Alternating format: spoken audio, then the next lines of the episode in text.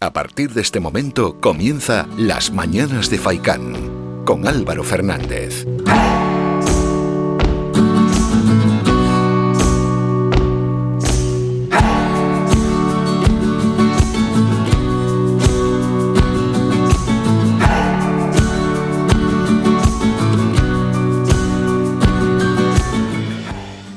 Muy buenos días y bienvenidos a este vuestro programa, Las Mañanas de Faicán, aquí en Radio Faicán. Hoy es viernes 23 de abril, reciban un saludo de Álvaro Fernández y vamos a comenzar un programa que se alargará hasta las once y media, es decir, tres horas de riguroso directo. Ahí estamos hablando con Flo en torno a las temperaturas y si miramos hoy a través de la ventana tenemos bastante nubosidad. Luego repasaremos las temperaturas ya para el fin de semana. No está nada claro, ¿eh? No está nada claro si tendremos lluvia o no tendremos lluvia. Lo que sí es más claro son los protagonistas que nos acompañarán aquí, los que van a estar con nosotros en las próximas tres horas de programa. Hoy vamos a hablar a las 9 y 5 con el repentista Geray Rodríguez, pues para poner en valor ¿no? la figura de los repentistas y, y qué es lo que hacen, cómo lo hacen, cómo se puede, sobre todo, ensayar, ¿no? Cómo uno llega a ese nivel, porque esto no es nada fácil. Así que estaremos a las 9 y 5 con él, con Geray Rodríguez. Luego estará con nosotros a las 10 y cuarto el alcalde de Telde, Héctor Suárez, con quien queremos comentar entre otros asuntos, bueno, que este va a ser el asunto que vamos a tocar porque ya con esto es bastante, el plan estratégico de desarrollo local del municipio que ha sido presentado y que es para dos años, 2021-2023 y luego por supuesto media hora después llegará la tertulia. Hoy los invitados a las 11 menos cuartos son Julio Ojeda del PSOE, Luis Rodríguez del PP y Pilar Mesa de Coalición Canaria. Vuelven Julio y Pilar a las tertulias de los viernes, donde comentamos pues las noticias o, parte, ¿no? Apuntes de las noticias que han sucedido en los últimos siete días. Esa actualidad que nosotros traemos aquí encima de la mesa y que bueno, cada tertuliano va dando su opinión y su punto de vista en torno a, a esos asuntos. Actualidad deportiva también hoy a las nueve y media con Jesús y con Manolo o desde la cumbre que llega a las diez y cinco con Miqueas Sánchez. Esa información que nos trae desde Artenara y desde Tejeda el propio Miqueas, como siempre, todos los viernes. Bueno, esto y muchísimo más aquí en las mañanas de Faikán a lo largo de tres horas y que pues hay un contenido enorme para, para ir comentando y para ir matizando a lo largo de, de este programa. Venga, vamos a comenzar, vamos a empezar. Tampoco tiene mucho sentido que me vaya extendiendo yo porque luego voy previamente, ¿no? Anunciando todo el contenido también de lo que llegará en los siguientes minutos. Con esto, comenzamos. La opinión del día. Y es que leo un tanto eh, estupefacto en una agencia española las palabras del obispo de Canarias y presidente de la subcomisión episcopal para la familia y la defensa de la vida de la Conferencia Episcopal Española, José Mazuelos. Lo siguiente que voy a leer eh, lo ha dicho, bueno, antes lo vamos a situar, lo ha dicho en un encuentro con la prensa este pasado miércoles, lo dijo en el marco de la asamblea plenaria que reunió esta semana en Madrid a los obispos españoles y durante la cual los prelados analizaron ¿no? un informe acerca de la eutanasia y el testamento vital para que los ciudadanos pues, puedan dejar por escrito que no quieren que se les practique la eutanasia, que pues cada uno defiende sus posiciones, ¿no? En torno a la eutanasia, a esa ley que aprobó el gobierno, unos a favor y otros en contra, pero claro, hay que dar argumentos que no hieran sensibilidades. Es que el obispo dijo lo siguiente, ahora vienen palabras textuales, ahora vienen con una ley que dice Hago con mi vida lo que me da la gana, pero tienes que venir tú a matarme. Tiene que venir el Estado a través de los médicos. Si usted me lo reivindica desde el individualismo radical, ¿cómo me reivindica usted la dimensión social? ¿Que yo tengo una obligación de matarlo? No. Matarse se puede matar todo el que quiera. Es un poder que todos tenemos. Abrimos el gas y nos quedamos dormiditos la mar de dulce. O te puedes tirar por la giralda o a las vías del tren. Palabras del obispo. No, no, no se equivoque porque a mí algo se me escapa. Explíqueme cómo se puede tirar por la giralda una persona que está impedida en cama y no se puede mover. ¿Cómo lo puede hacer? cómo sube hasta arriba, porque yo hace un año y medio estuve en Sevilla y reconozco que me costó subir a, lo alto de la Giralda. Bueno, esto es un poco de ironía para explicar que hay gente que está impedida y que no puede moverse. Qué, locura es esta decir que alguien suba y se tire desde arriba, desde lo alto de la Giralda. Quizás tenga una explicación el obispo de cómo lo puede hacer una persona que no puede moverse, ¿no? Una persona que no aguanta sus dolores o una persona que no puede moverse de cuello para abajo. A mí se me escapa que puede hacer cualquiera de las acciones que comentaba en este caso el obispo de Canarias. Puedes estar en contra de la eutanasia. Para algunos esto será difícil de entender porque hay quien cree que cada uno con el destino de su vida mientras no perjudique a otros. Y dentro, eso sí, de la legalidad puede hacer con ella lo que quiera. Puede estar en contra de la eutanasia el obispo de Canarias cosa que también se puede entender, pero por favor, obispo, no falte al respeto a todas esas personas que quieren poner fin a su vida. Ya es muy duro esto porque esto es durísimo, tener que poner fin a tu vida quizás es de las cosas más duras que, nos puedan suceder o, la más dura junto con despedir a, a, seres queridos y no, no falta el respeto, ni mucho menos diciendo que uno puede abrir el gas y puede quedarse dormido o que uno puede tirarse por la giralda.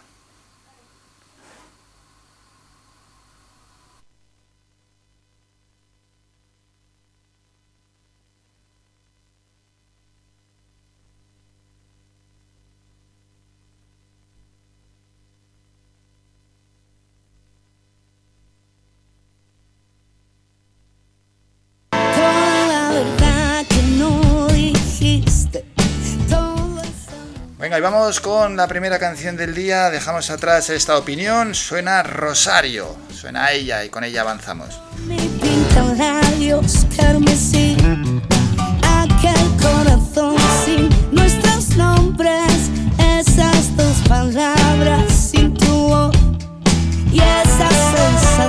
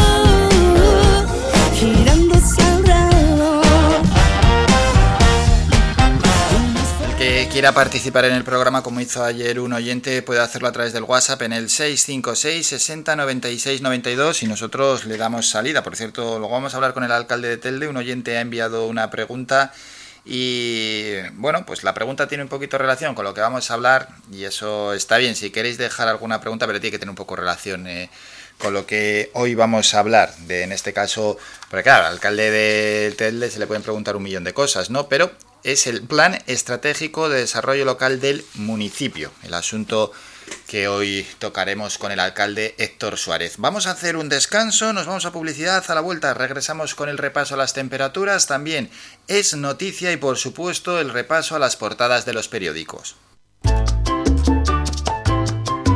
Escuchas Faikan Red de Emisoras. Somos gente, somos radio.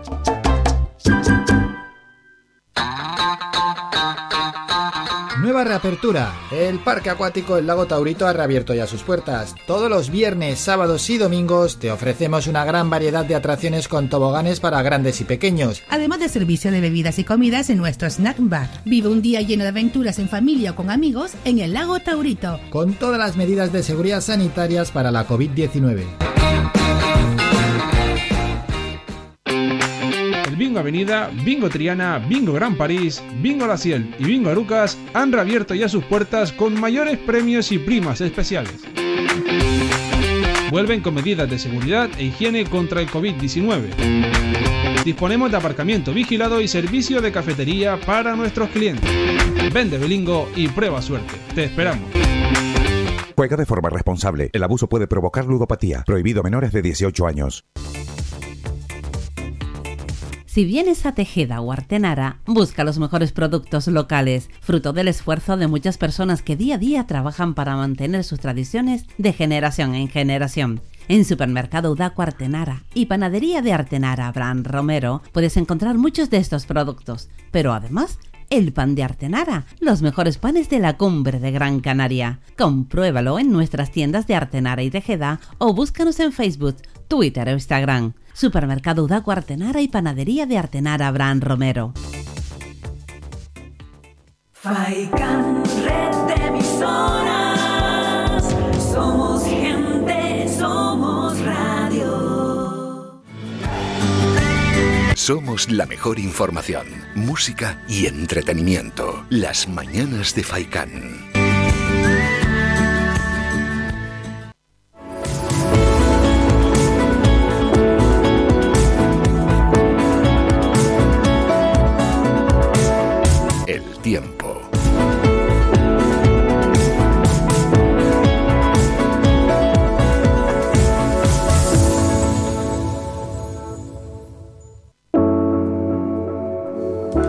Vamos con el repaso a las temperaturas. Ay, ay, ay, eh, la Agencia Estatal de Meteorología está cambiando de cara al fin de semana sus previsiones. Sí, claro, no, no es fácil con toda esta nubosidad que llega y la probabilidad, tampoco es que sea muy alta, pero de algo de lluvia. Para hoy, empezamos como siempre por el norte de la isla.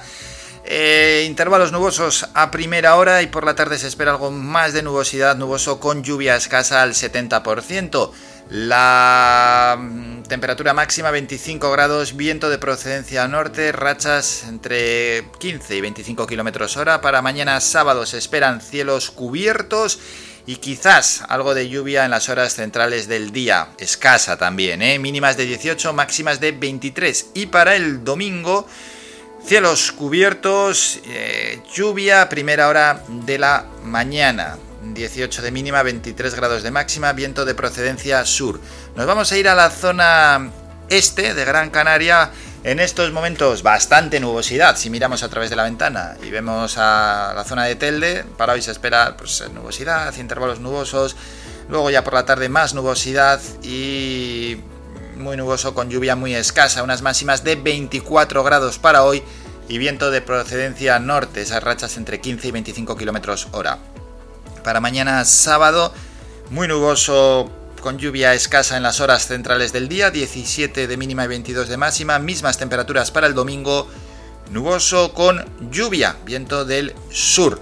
Es lo que nos dice la Agencia Estatal de Meteorología. Cambia el pronóstico de cara ya Al oeste, cielos despejados que se esperan para hoy máximas de 26 grados. Para el sábado, intervalos nubosos con lluvia muy escasa, 18 de mínima, 24 grados de máxima. Y para el domingo también cielos principalmente despejados, 17 de mínima, 24 grados de temperatura máxima. Para hoy en el sur, intervalos nubosos con máximas de 25 grados. Para mañana sábado, también intervalos nubosos con 17 de mínima y 24 grados de máxima. Y para el domingo, de nuevo esos intervalos, pero predominará el domingo en las horas centrales del día el cielo despejado con 18 de mínima y 23 grados de máxima y el viento soplará de procedencia sur. Pasamos a Lanzarote, a Recife, hoy y mañana cielos despejados con 17 de mínima y temperaturas máximas entre 25 y 27 grados. Y para el domingo un poquito más de nubosidad, 16 de mínima y 25 de máxima. Y ni resto de nubosidad en Lanzarote, en Arrecife y mucho menos no hay nada en cuanto a la probabilidad de precipitación en forma de lluvia.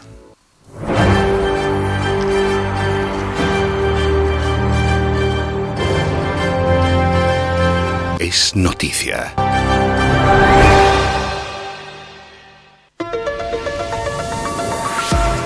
Para cada zona una previsión diferente, ¿eh? es lo que hemos dado para este fin de semana. Es noticia, Tenerife y Gran Canaria siguen en nivel 3, pero se retrasa el toque de queda y el cierre de hostelería. El portavoz del Gobierno de Canarias, Julio Pérez, informó de que las islas de Tenerife y Gran Canaria continuarán en nivel 3 de alerta por coronavirus, aunque se ha decidido retrasar el toque de queda y el cierre de la hostelería desde las 10 de la noche actuales hasta las 11, medidas que entrarán en vigor en cuanto se publique en el boletín, boletín perdón, oficial de Canarias. Así lo puso ayer de manifiesto durante la rueda de prensa posterior al Consejo de Gobierno Regional, donde añadió Pérez que para estas islas que tienen restricciones de salida y entrada en los próximos días se incluirá a la lista de excepciones, es decir, por trabajo, por eh, razones sanitarias, atención a personas disminuidas, que se pueda viajar presentando una prueba PCR o un test de antígenos negativo, lo que ya veníamos aquí adelantando. Asimismo, el Consejo de Gobierno ha decidido que se permitirá el uso de piscinas cubiertas de titularidad pública para uso terapéutico y siempre cumpliendo la limitación de aforo establecida.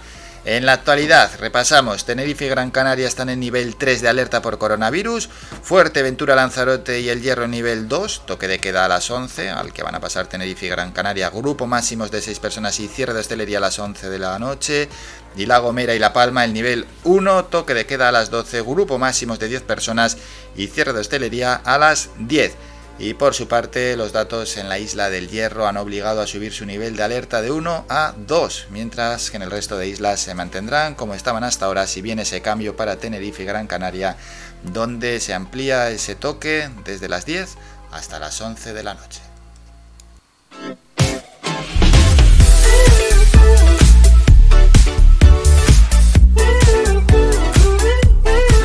Vamos rápidamente con el repaso a los periódicos. Nos vamos a El País. En la foto de portada, un grupo de activistas alertaban ayer de la emergencia climática frente a la Casa Blanca. Ayer era el día del planeta Tierra. Hoy es el día del libro, por cierto. Estados Unidos promete recortar a la mitad sus emisiones en 10 años. Biden rompe con la política de Donald Trump y da un espaldarazo a la lucha climática internacional y al multilateralismo. El debate y el CIS dan aliento a la izquierda en Madrid. Ayuso y García fueron las ganadoras según un sondeo de Metroscopia. ABC en la foto, el rey y la princesa durante el acto de entrega del submarino en la base naval de Cartagena, un submarino para el bautismo militar de la heredera. La princesa Leonor protagoniza su primer acto con las Fuerzas Armadas y amadrina el esperado sumergible Isaac Peral. Dice ABC, Merkel rompe el bloque común de la Unión Europea y se asegura la vacuna rusa. Alemania reserva 30 millones de dosis Sputnik para inmunizar a toda la población adulta antes del verano. El mundo, foto de portada parecida, la princesa de Asturias a madrina, el Isaac Peral. Titular, tracking electoral El Mundo Sigma 2, la izquierda avanza pero sigue aún lejos de amenazar a Ayuso, PSOE y Más Madrid mejoran, pero el retroceso de Iglesias mantiene al PP con ventaja, solo en el peor de los escenarios populares y Vox se quedan a un escaño de la mayoría absoluta. Otro titular, Calviño estalla por los sueldos de los directivos de la banca tras los ERE, pide limitarlos tras anunciar BBVA y CaixaBank recortes de 12.000 empleos. La razón, los socialistas Redondo Terreros y Joaquín Leguina participaron ayer en un acto con la candidata del Partido Popular, con Ayuso. Dice así, Terreros, el PSOE tiene dificultad para situarse en el centro izquierda y Leguina merece la pena apoyar a Ayuso. Lo ha hecho bien en la pandemia. Titular de La Razón, el PP sitúa a Albert Rivera en el futuro equipo de Casado, ficha Marcos de Quinto, es dos de Ciudadanos para su grupo de formación parlamentaria y la OPA de Génova Los Naranjas sigue y se acelerará tras las elecciones de Madrid. Vamos con los periódicos más cercanos. Canarias 7, la plaza vuelve a ser de primera. Sale la Plaza de España en una foto desde el aire. Titular, el gobierno relaja el nivel 3, toque de queda a las 11 y viaje con test negativo. Gran Canaria y Tenerife mantienen en semáforo rojo de riesgo por su nivel de contagios y el hierro sube al nivel 2. La provincia, pues foto también para la plaza, foto aérea, lógicamente, porque es como mejor se ve. España ayuda al jefe polisario perseguido por la justicia. Brian Gali se encuentra grave en un hospital de Logroño. Llegó a La Rioja en secreto con nombre falso y pasaporte diplomático argelino para ser atendido por razones humanitarias. La Audiencia Nacional lo tiene en busca y captura por crímenes de lesa humanidad, palizas y torturas a saharauis españoles. Diario de avisos, Tenerife y Gran Canaria siguen en nivel 3 y el toque de queda se retrasa a las 11. El gobierno canario da un respiro a la hostelería antes de reabrir los comedores y se podrá viajar a las islas con test negativo. Reino Unido incluirá a Canarias en su lista verde de destinos. Y nos vamos a los periódicos de tirada deportiva y es que ayer hubo jornada de liga. Luego lo vamos a repasar, ¿eh? pasadas las nueve y media de la mañana con nuestro equipo, con Jesús y con Manolo, pero dice así el marca, este Atlético tiene Ángel, Correa vuelve a ser determinante en la victoria rojiblanca. Atlético 2, Huesca 0, el Atlético 73 puntos, Real Madrid 70, Barça 68 con un partido menos y Sevilla 67 puntos. Diario As, misma foto de portada, Ángel Correa celebrando el gol. Misión cumplida, el Atlético mantiene el liderato con un solvente triunfo ante el Huesca. Marcan Correa y Carrasco, pero Llorente vuelve a ser el hombre clave. Y otros partidos de esta jornada, Liga 31, Granada 4, Eibar 1, Real Sociedad 2, Celta 1 y Barça 5, Getafe 2. Y terminamos con el mundo deportivo. Sale Leo Messi celebrando un gol. 5-2. Ganó el Barça al Getafe, como hemos dicho. Quieren la liga. El Barça mantiene el gas de la copa. Supera un aguerrido Getafe y continúa muy vivo en la lucha por el título. Messi dos goles. Araujo, Griezmann y un autogol deciden un trabajado triunfo. Y los culés siguen dependiendo de sí mismos para ganar la liga. Bueno, y dicho esto, vamos a hacer un descanso. Nos vamos a ir a publicidad y a la vuelta tenemos que regresar con el primer boletín informativo y luego iremos con el primer protagonista del día y es que tenemos que hablar de verso improvisado, de, los repentistas, de en este caso con uno de ellos que más nombre tiene, como es Geray Rodríguez, porque el verso improvisado llevará de viaje al público aquí en Telde, alrededor de las Islas Canarias e Hispanoamérica a partir de hoy, a partir de las siete y media en el Teatro Municipal Juan Ramón Jiménez. Esto está bien, pero lo que queremos conocer, aparte de que es un espectáculo eh, brillante y muy bonito, es que Geray Rodríguez nos hable de eso, del verso improvisado, ¿no? Por si a alguno se le escapa en qué consiste todo esto, ¿quién mejor que él mismo para explicarlo? Hacemos un descanso y regresamos con estos asuntos. Faikan, red de emisoras. Somos gente, somos radio. Por esos abrazos, besos y momentos que no hemos podido vivir.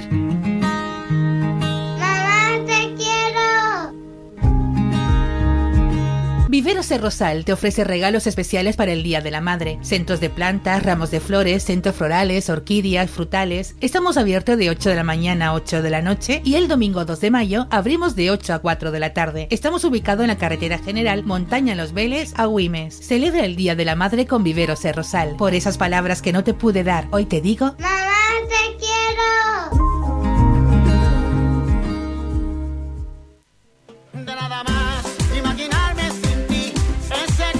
Restaurante Mi Niño abre sus puertas de lunes a viernes de las 7 de la mañana a 6 de la tarde. Le ofrecemos desayunos, menús variados caseros a precios asequibles. Disponemos además amplios salones para cualquier tipo de celebraciones. Infórmate o haga su reserva al 928 700602. Restaurante Mi Niño. Visítanos, estamos en la calle Los Peregrinos, Polino Industrial, El Gora Telde. Parking gratuito y fácil conexión con la autopista Gran Canaria 1. Te esperamos en el restaurante Mi Niño.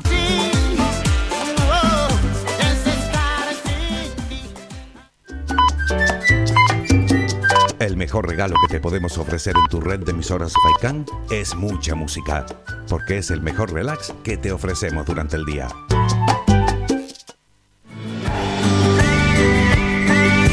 Escuchas Las Mañanas de Faicán con Álvaro Fernández.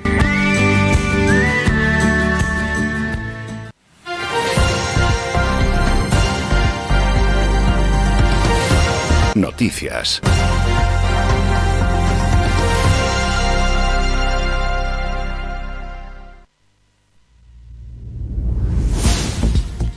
Boletín informativo. El portavoz del Gobierno de Canarias, Julio Pérez, anunció ayer que si bien Gran Canaria y Tenerife continuarán en el nivel 3, el toque de queda se amplía hasta las 11 de la noche, mientras que el hierro pasará nivel del nivel 1 al nivel 2 tras un aumento significativo de los contagios. En rueda de prensa posterior a la reunión del Consejo de Gobierno, Julio Pérez reconoció que en Gran Canaria y Tenerife el número de contagios se mantienen en niveles que el Ejecutivo Regional, de acuerdo con Salud Pública, consideran que siguen siendo preocupantes. Lo escuchamos. En el nivel 3, el toque de queda y la restricción de las actividades de eh, hostelería y restauración, que lo teníamos, hemos fijado la limitación de movimiento y la, y, y, la, y la, restricción de las actividades en las 11 de la noche, perdón, en las 10 de la noche pasa a las 11 de la noche, donde decíamos 22 horas pasa a ser 23, aún en nivel 3. Saben que la limitación de movimientos tiene una serie de excepciones, las islas de nivel 3, y vamos a añadir a esas excepciones el caso, que ya lo pusimos en Semana Santa, de quienes no tengan un motivo para viajar de los que están establecidos en aquella lista que ustedes conocen, trabajo, razones sanitarias, atención a personas disminuidas, cumplimiento de trámites administrativos, pues vamos a añadir un caso, como hicimos en Semana Santa, que es que podrán eh, viajar, eh, superar esa prohibición de entrada y salida, quienes lo hagan, ese movimiento, como ya habrán podido imaginar de toda esta larga introducción mía, que me disculparán, quienes lo hagan provistos de una prueba PDIA, de una PCR o un test de antígeno que resulte negativo. La Consejería de Sanidad del Gobierno de Canarias informa que durante las últimas 24 horas se han registrado 221 nuevos casos de COVID-19. Son 22 casos más que en la jornada precedente y ha fallecido por coronavirus un hombre de 75 años que presentaba patologías previas y permanecía ingresado en un hospital de Tenerife. En total de casos acumulados en Canarias es de 51.400 con 4.000 activos, de los cuales 85 están ingresados en la UCI y 309 permanecen hospitalizados. Hablamos de inmigración. La policía ha desarticulado una red compuesta por tres grupos delictivos que facilitó que cientos de inmigrantes llegados en pateras a Canarias volaran a la península y a otros países europeos proporcionándoles pasaportes falsificados o documentos de otras personas. 42 personas han sido detenidas en esta operación entre los presuntos miembros de esas tres organizaciones y los usuarios de sus servicios y se han realizado 10 registros, una parte en Gran Canaria y la otra en Murcia.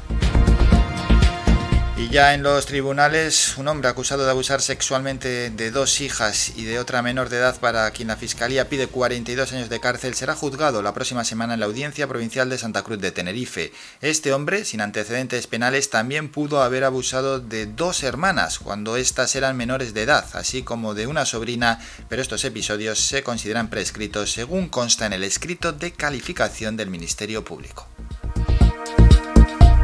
Regresamos a las 10 con más información.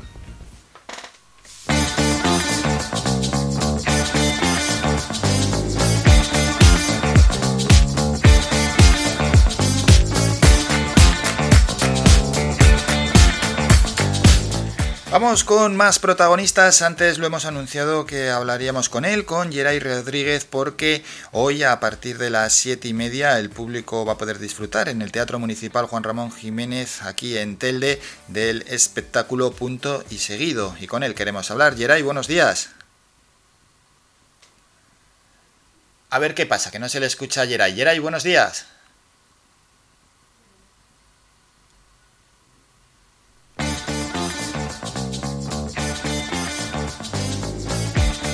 Vaya, parece que se ha cortado la conexión telefónica. A ver si podemos pasar ahora a Geray Rodríguez y lo podemos escuchar ya aquí en directo con todos los oyentes de las mañanas de Faikan. Vamos a ver si podemos pasar a Geray Rodríguez, que yo creo que ya sí. Vamos a ver si funciona. Geray, buenos días.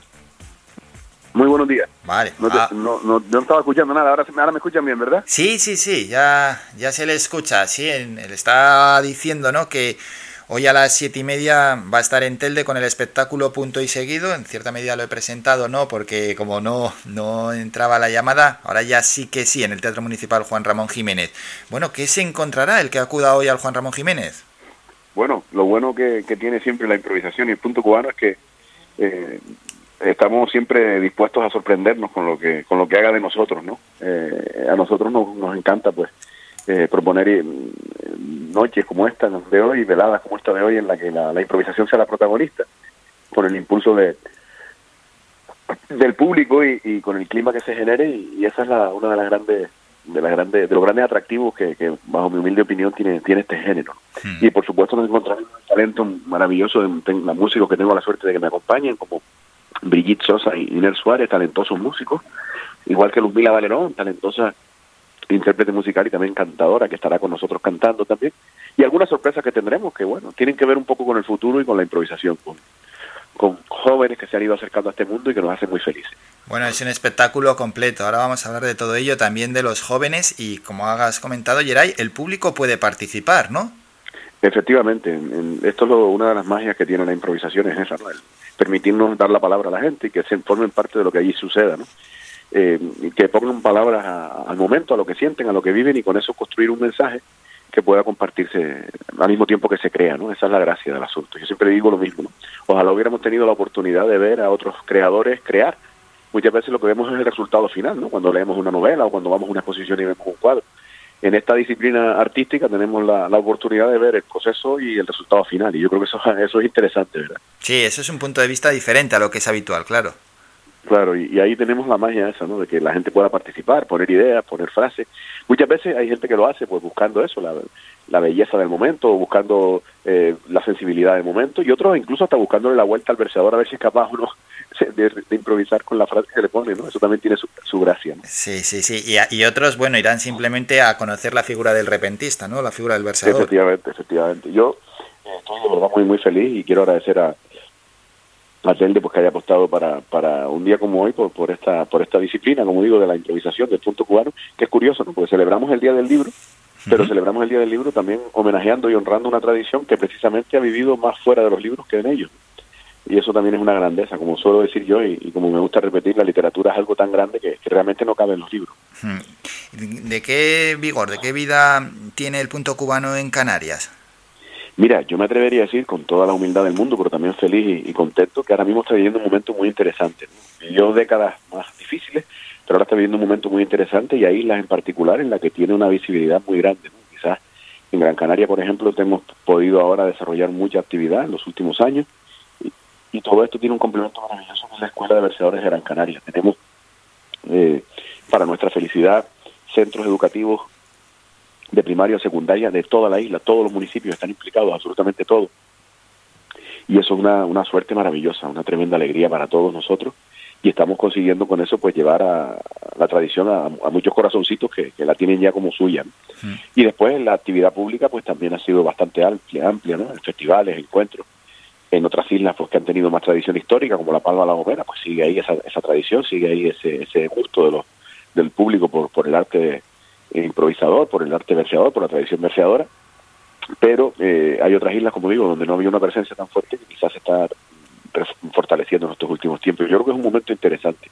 Y después también hay otra cosa que destacar y es la interacción que estamos teniendo con otras disciplinas en las que la improvisación es protagonista. ¿no? Yo tuve la oportunidad hace poco en Las Palmas de Gran Canaria tener un encuentro con el rapero Arcano, el famoso rapero Ah, Arcano, un ser humano maravilloso, Sí, excelente, con el que tuvimos un encuentro y ahora pues te puedo anunciar que si todo va bien, en, en pocos días estaremos también en Santa Cruz de Tenerife con ese encuentro también con Arcano, con lo cual pues por ahí también estamos explorando un nuevo rumbo que nos resulta tan, tan maravilloso. Bien, brutal, brutal, brutal. Y uno como llega ¿no? a ser verseador, esto me imagino que habrá que, que ensayar muchísimo. Bueno, eh, yo siempre digo que el primer paso es la, la, la- la pasión por esta por este arte, ¿no? que te llame la atención, que te enganche, que te, que te, que te, que te enamore, ¿no? Como fue mi caso, ¿no? Yo desde muy niño, pues, en Altenara, en el pueblo de mis padres, pues toda la vida pues, escuché décimas, escuché versos y aquello me, me conquistaba. Igual que a otros, pues le llamaba la atención otras cosas, a mí me, me gustaba mucho, pues, todo lo que tenía que ver con la memoria, con el pasado, con, con, con- con- estos versos que, que se habían quedado depositados en el corazón de tantos durante tantas generaciones y siempre me llamó la atención y ahí empezó mi, mi, mi idilio con esta con esta tradición que mira quién me iba a decir a mí que, que el camino pues se me, se me se me pusiera en este modo pues conociendo a tantos verseadores canarios y cubanos con, el que nos- con los que tenemos tantos vínculos y a partir de ahí pues efectivamente saliendo saliendo adelante. Y por supuesto hay que hay que formarse hay que prepararse cada vez estar más preparado para para intentar estar a la altura de lo que se espera de uno no preparado en cuanto a, eso estar atento al mundo para intentar improvisar y versear cosas que no sucedan. Pues yo por mi por mi propio trabajo eh, en la Universidad de Las Palmas como profesor de literatura pues estoy ya eh, intento estar en, en sintonía con lo que pasa y, y con lo que sucede y con las lecturas y con todo esto y bueno pues y después el entrenamiento de poder cantar el mayor número de veces posible eso es el mejor entrenamiento para esto es, es, ponerlo en práctica ¿no? en eso estamos siempre ¿no? siempre intentando pues hacerlo cada vez un poquito mejor y, y- y en eso estamos Eso es, eso es, y esa es la mejor manera de, de mejorar y por supuesto tener esa pasión desde que uno es joven, porque cuando te iniciaste igual no había tantas facilidades como ahora, porque has comentado que hay una escuela de verseadores. Sí, no, la verdad que en los últimos años, como digo, las cosas se han puesto relativamente más fáciles, ¿no? Para, para quien quiera acercarse a este mundo, por las convocatorias que hay, los, los, los festivales, los, los encuentros, los cursos, los talleres. Pero eh, cuando yo, pues, efectivamente empecé a, improvisar era un momento di- distinto, no, no voy a decir mejor ni peor, sino distinto, y tengo que, que buscar otras otras alternativas. Y la verdad que también es verdad que, que que el favor del público es lo que siempre eh, siempre estuvo. Eh, La gente sentía que esto le pertenecía, que esto era suyo, y muchos se reencontraron con él, muchos lo, lo encontraron por vez primera, pero siempre hemos tenido ese favor de- del público que nos hace tan felices. Y por ejemplo, notamos con alegría cómo se rejuvenece el público que va a ver los espectáculos, ¿no? que eso me parece maravilloso. ¿no? Durante una época se, se organizaban actividades de este tipo exclusivamente para la tercera edad, por así decirlo, que es algo maravilloso, que nos encanta, pero se, con eso se restringía mucho la posibilidad de que otras generaciones conocieran esta tradición. Por suerte eso no pasa ahora y bueno, pues mira, eh, hace muy poco estuvimos en el SPA, en Santa Lucía, en, en vecindario, y estaba eh, aquel teatro pues con gente de todas las edades disfrutando de un arte que les, que les pertenece. Y ahora pues esta noche en Telde esperamos que así sea también, ¿no? Y eso me parece una, una gran noticia. Sí, qué bueno, qué bueno que haya relevo generacional porque al final este tipo de artes y otras tantas no se tienen que, que quedar para un tipo de público concreto, sino también que vaya llegando a, a todo tipo de edades y por supuesto a los más jóvenes para que surja el, el relevo generacional, que es lo al final lo que lo va a mantener vivo. Y Jeray, dentro del verso improvisado, ¿qué es lo que cabe? ¿Está muy encorsetado o, o hay... No, pre- precisamente esa es la magia de la improvisación, ¿no? Que se puede coger cualquier rumbo, ¿no? Muchas veces cuando la gente escucha un verseador, por ejemplo, frente a un rapero o frente a otros eh, frente a otros artistas que, que improvisan su, su, su, su discurso también, puede pensar que, que está constreñido por, por un mensaje cerrado de 80 sílabas, que cada décima pues son 10 versos de 8 sílabas, por tanto en 80 sílabas hay que decir lo que uno quiere decir. Y a veces puede parecer eso un límite, una frontera, un corsé, una camisa de fuerza y todo lo contrario. Es realmente eh, cuando logras, pues, con modestia lo digo, pero cuando logras ir dominando esa, esa estructura y haciéndola tuya y, y, acomodándote a, su, a sus circunstancias, consigues decir en ese pequeño mensaje, porque no deja de ser un mensaje pequeño, de como digo, 80 sílabas, consigues decir seguramente más que lo que dirías en 80 sílabas que no estuvieran dentro de una décima. Entonces eso a mí para mí es un reto, reto maravilloso, como retorcer el, el lenguaje, retorcer el idioma al mismo tiempo haciéndolo comprensible, pero pero para intentar llegar al mayor número de, de- o sea, al, al mayor a la, a la mayor profundidad posible con, con 80 sílabas. Sí, eso sí, es sí. un, un reto maravilloso. Oh, es un Esto- reto esto enorme. que pasa, por ejemplo, en las redes sociales, yo que sé, con el Twitter, ¿no? Que sabes que tienes que escribir un número determinado de palabras. Pues eso constantemente, pues en la improvisación. Sí, sí, es un reto enorme que a mí me parece imposible, pero bueno, hacer esto hay que ensayar muchísimo. Una última cuestión, Geray, ¿a- a- ¿hasta dónde le gustaría llegar? Bueno, a mí me gustaría seguir siendo feliz con lo que hago, ¿no? Yo creo que ese es el reto más, grande que tenemos, ¿no? Intentar que la gente siga teniendo acceso a una tradición, como digo, que le pertenece, intentar seguir estando ahí donde creemos que debemos estar, intentar seguir poniéndole palabras a nuestra vida, a nuestro mundo. Ese es mi, mi, mi reto, no, no, aspiro a otra cosa. Y por supuesto, en la parte formativa, aspirar a que esto llegue al mayor número de gente posible, porque estamos detectando lo interesante que puede ser para la formación de una persona el, el manejarse en estos terrenos, porque mejora su capacidad verbal, su expresividad. Ese es mi, verdadero reto, seguir siendo feliz con lo que con lo que hago y pudiendo seguir yendo a los lugares a los que siempre he ido a cantar y que esperan por la tradición todos los años, ¿no? Si, si por algún motivo tuviera que dejar de ir a esos sitios me sentiría defraudado y triste conmigo mismo. Yo, por muchos escenarios que uno pueda llegar a pisar, que siempre evidentemente todos tenemos nuestro corazoncito y nos encantaría estar aquí y allí, ir alcanzando escenarios que no hemos, que no hemos pisado, no me gustaría desarraigarme de aquellos que me han, que me han enseñado tanto. ¿no? Y yo creo que por ahí es donde puedo responderte a tu, a tu pregunta. Hmm, Y el que quiera conocer este mundo y este arte, pues tiene una cita puntual y obligatoria a las siete y media en el Teatro Municipal Juan Ramón Jiménez, aquí en Telde, con el espectáculo Punto y Seguido. Y allí estará, como no, es. al frente Geray Rodríguez. Geray, gracias por estos minutos. Muchísimas, muchísimas gracias Álvaro por tu, por tu entrevista cariñosa y, y, y generosa y gracias a todos los oyentes de Radio Faicán por, por el tiempo prestado y ahí los esperamos, los esperamos esta noche. Ahí estaremos, gracias. Un abrazo. Escuchas Las Mañanas de Faicán con Álvaro Fernández. Grandes protagonistas eh, que van pasando por las mañanas de Faikán y nosotros, por supuesto, tenemos que agradecerles siempre la atención que nos prestan ¿no? y los minutos de su vida pues, para explicar lo que, lo que hacen y lo que desarrollan. Es brutal. Los repentistas, en este caso Geray Rodríguez, poder decir tanto en tan pocas palabras e improvisando. Esto tienes que tener una destreza fuera de lo común y por supuesto ensayar y ensayar muchísimo y una afición enorme hacia esto como ha demostrado el propio Geray. Bueno, nos vamos a ir a publicidad a la vuelta, volvemos con Mundo Digital, es decir, vamos a continuar informando, llegará el periodista Juan Cruz Peña con el kiosco digital, después nos vamos a Twitter a echar un vistazo rápido, ¿no? Con Trending Topic, esa sección donde vamos repasando las principales tendencias del día. Hoy, ¿cuál creéis que es la principal tendencia del día? Venga, no vale la de feliz viernes, feliz fin de semana y eso, eso lo quitamos. ¿Cuál creéis que es la principal tendencia del día? Lo vamos, es bien fácil, no, es ningún misterio, no es ningún misterio y tiene que ver con el día, con el 23 de abril, ¿no? Ya lo hemos dicho todo, pero en cualquier caso lo vamos a descubrir luego más tarde, lo descubriremos en en unos, minutos. Después tenemos que hablar de deporte, toca la actualidad deportiva con nuestros compañeros Jesús y Manolo. Y es que pues hay mucha tela que cortar. Ayer hubo jornada de liga, este fin de semana siempre hay muchísimo deporte. El adiós a esa Superliga famosa que parece que finalmente con la espantada de todos los equipos no se va a celebrar, etcétera, etcétera. Así continúan las mañanas de Faikan. Un minuto a publicidad y regresamos. Escuchas Faikán Red de Emisoras.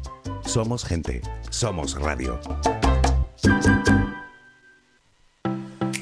Ven al restaurante La Cofradía de Pescadores de Arguineguín, bajo la dirección de Manolo El Picao. Abierto los martes y de jueves a domingo, de 12 del mediodía a 11 de la noche. Lunes y miércoles cerrado por descanso del personal. Aparcamiento gratuito para todos nuestros clientes. Especialidad en pescado fresco del día, pulpito frito, gofio escaldado y gran variedad de postres caseros.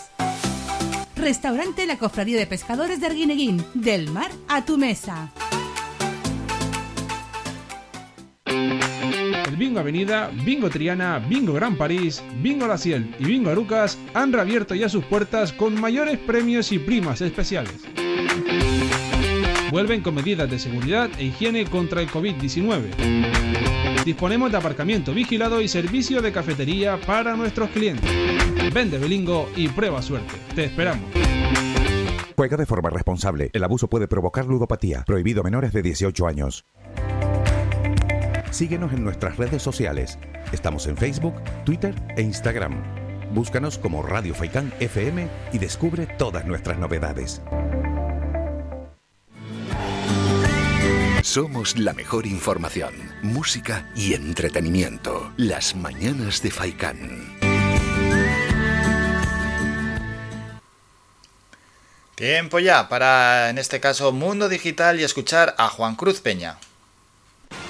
Aquí comienza el kiosco digital, el espacio para conocer cómo abren los principales diarios en España, hechos por y para la red, con Juan Cruz Peña. Hola, ¿qué tal? Saludos y bienvenidos. Hoy es viernes, hoy es 23 de abril de 2021 y comenzamos ya. Vamos con la apertura de El Confidencial. El PP negocia con los socios del gobierno su plan alternativo al estado de alarma. Algunos grupos como el PNV tienen la propuesta completa de los populares desde hace días y hay contactos muy fluidos. Ahora también el diputado del PDCAT, Ferran Bell, la está estudiando. Incluso el PP le ha hecho llegar a ERC y Gabriel Rufián. No tendría inconvenientes en explorar conversaciones. Así abre el diario.es. La izquierda confía en el debate y en el CIS para pelear la campaña. Hay partido, dicen. PSOE más Madrid y Unidas Podemos remontan el ánimo y ven más cerca un gobierno de izquierdas tras el acercamiento de Gabilondo a Iglesias. En el PP trasladan tranquilidad, pero Ayuso llama a los suyos a no confiarse y reclama como ciudadanos el voto socialista antipodemos. Así abre el español. Primer sondeo tras el debate. Ayuso al alza, Iglesias baja y Ciudadanos aguanta. PP, Vox y Ciudadanos rebasarían holgadamente la mayoría absoluta, un escenario muy diferente al que plantea el CIS de Tezanos.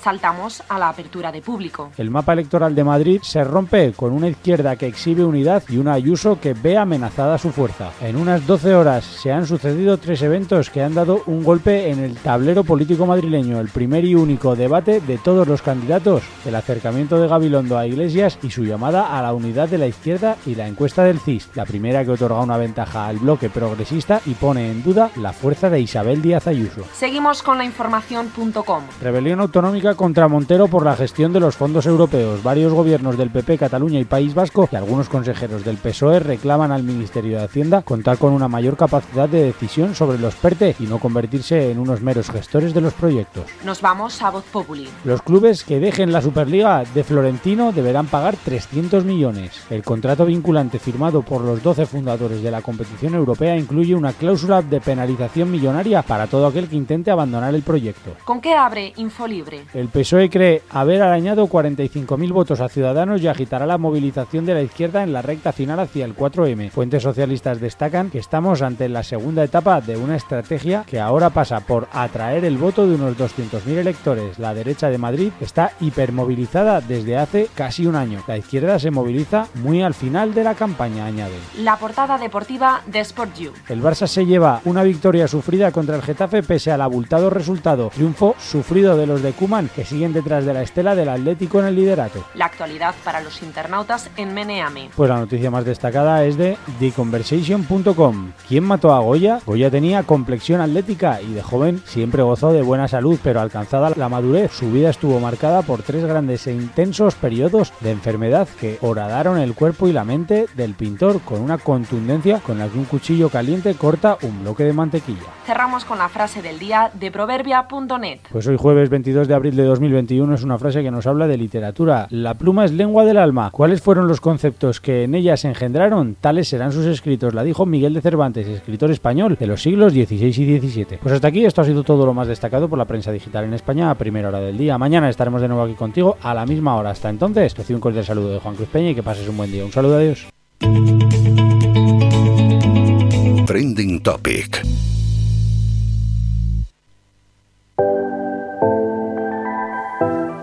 Repasamos las tendencias para hoy. La primera, lo preguntábamos, pues la primera es Día del Libro 2021. Vamos con el Día del Libro, dice Elvira Sastre. Díselo con flores o con libros o con ambas, pero díselo y repíteselo. Felices libros, feliz Día del Libro. La RAE dice lo siguiente, las páginas de un libro son el mejor pasaje hacia otros lugares, otras vidas, otras personas, otros sueños. Disfruta del placer de la lectura y emprenda con su imaginación un viaje sin límites. La RAE le desea un feliz día del libro.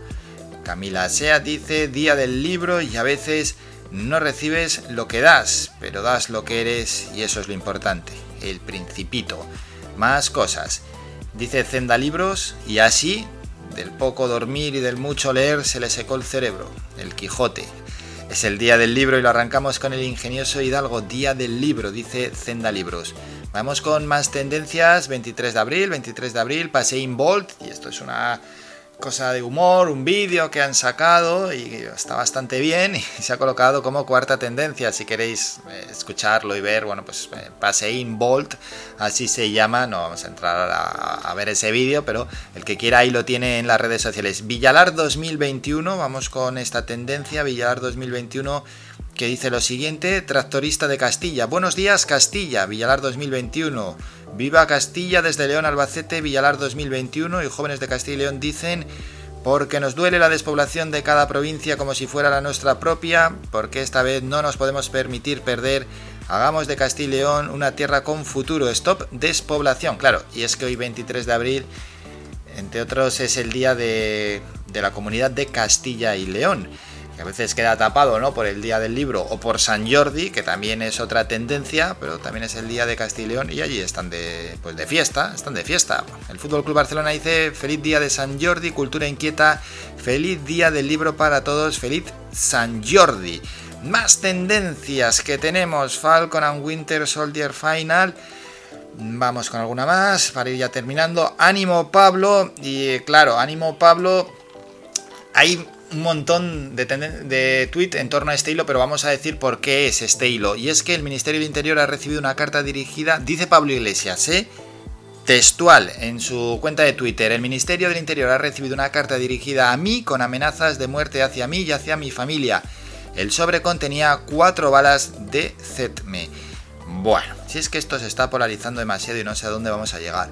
Mike Towers, Miguel de Cervantes, Emilio Contreras, Marlasca, Correos, estas tienen que ver ¿eh? con lo de Pablo Iglesias, rechazo tras denuncias de Iglesia Marlasca y Gámez de haber recibido cartas con amenazas, correos, por lo que pues prácticamente parecido. Hoy 23, Jordis, Marcos de Quinto, es tendencia Marcos de Quinto, lo que antes hemos dicho, porque el PP sitúa a Albert Rivera en el futuro equipo de Casado.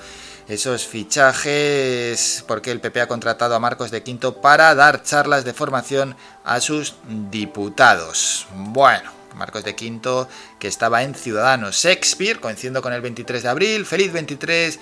Jungkook, esa tendencia dentro del K-pop. Bangladesh es tendencia y Felicitats, esa otra tendencia y la última tendencia que tenemos para hoy. Así está en este momento Twitter, así están los tuiteros y esto es de lo que principalmente se está hablando en las redes sociales. Bueno, vamos con algo de música.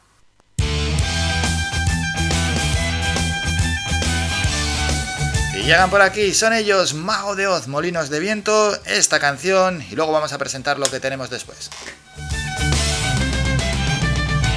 Si acaso tú no ves más allá de tu nariz, no oyes a una flor reír. Si no puedes hablar sin tener que ir tu voz, utilizando el corazón.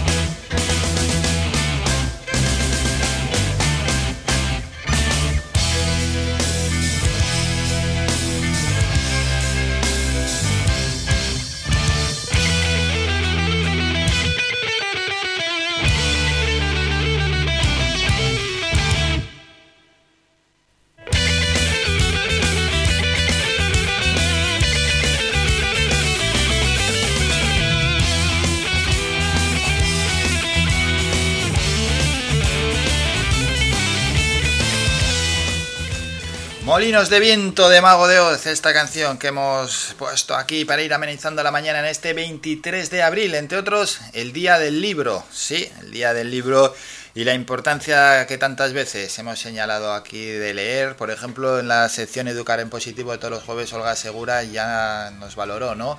Esa importancia de la lectura para los más jóvenes, pero también para los mayores. Y es que hay muchos tipos de libros. A veces eh, pensamos en libros y solo estamos pensando en novelas. Pues no.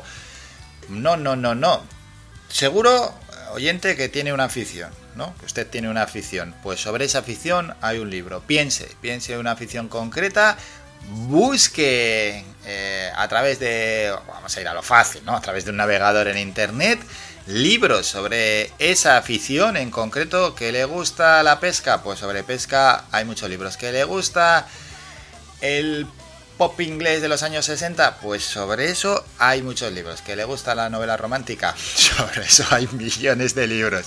Libros para todos los gustos, así que no leer, bueno, pues eh, se antoja complicado porque al final ah, para poder profundizar y desarrollar una afición también es bueno ah, avanzarse, ¿no? En la lectura de de ese contenido. Así que desde aquí, por supuesto, siempre a favor de la lectura y fomentando la lectura y más que nunca en un día como hoy, el 23 de abril, Día del Libro. ¿Qué nos toca a continuación? Pues irnos a publicidad son dos minutos y luego nos toca charlar sobre el mundo del deporte. Vamos a hablar del próximo partido que va a tener la Unión Deportiva Las Palmas que se va a enfrentar ante el Español, que es el líder en segunda división. Haremos un repaso a los resultados de ayer en la primera división y también los próximos encuentros que se van a jugar y mirar especialmente a la parte alta de la clasificación, donde en esta última jornada entre semana han ganado tanto Atlético de Madrid, Real Madrid y Barcelona. Hablaremos del Herbalife Gran Canaria y tenemos que dejar algún apunte sobre la Superliga, una Superliga que nació muerta y que ya, pues bueno, lo han guardado en el cajón y ya veremos si más adelante sacan ese proyecto. De momento la UEFA puede respirar tranquila. Breve descanso y regresamos con Manolo y con Jesús para hablar de todo esto. Escuchas Faikan Red de Emisoras, Las Palmas 91.4. Somos gente, somos radio. El Guachinche, en Carlos V, Carrizal de Ingenio. Si aún no conoces nuestro bichillo lagunero, no tienes perdón de Dios. El Guachinche, frente al Centro Cívico del Carrizal. Especialistas en gastronomía antigua canaria. El Guachinche, ven a conocer el patrimonio canario a través de las recetas de Doña Luisa. Costillas con piña, papas negras, atún de romería y muchas deliciosas recetas más. El Guachinche, teléfono de reservas 626 20 18 72. El Guachinche, en el Carrizal. Especialistas en cocina antigua canaria, bichillo y vino tradicional. El Guachinche, en el Carrizal. Disfruta de lo nuestro.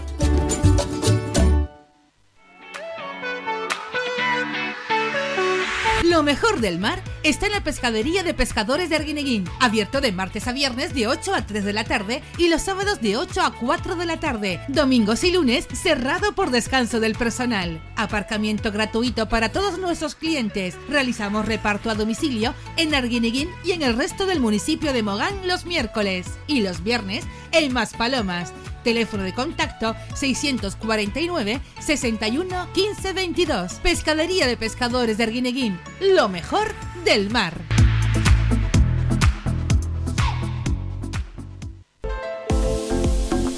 Fomenta el amor en Floristería Siempre Viva. Di lo que quieras y cuando quieras. Arreglos florales, plantas, ramos, todo lo necesario para comprar o regalar. Con envío a domicilio. Nos encontrarán en San Juan Telde. Floristería Siempre Viva.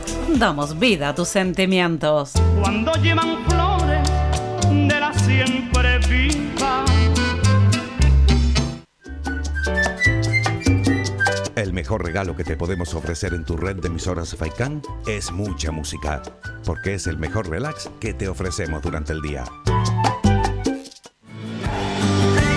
Somos la mejor información, música y entretenimiento. Las mañanas de Faikán.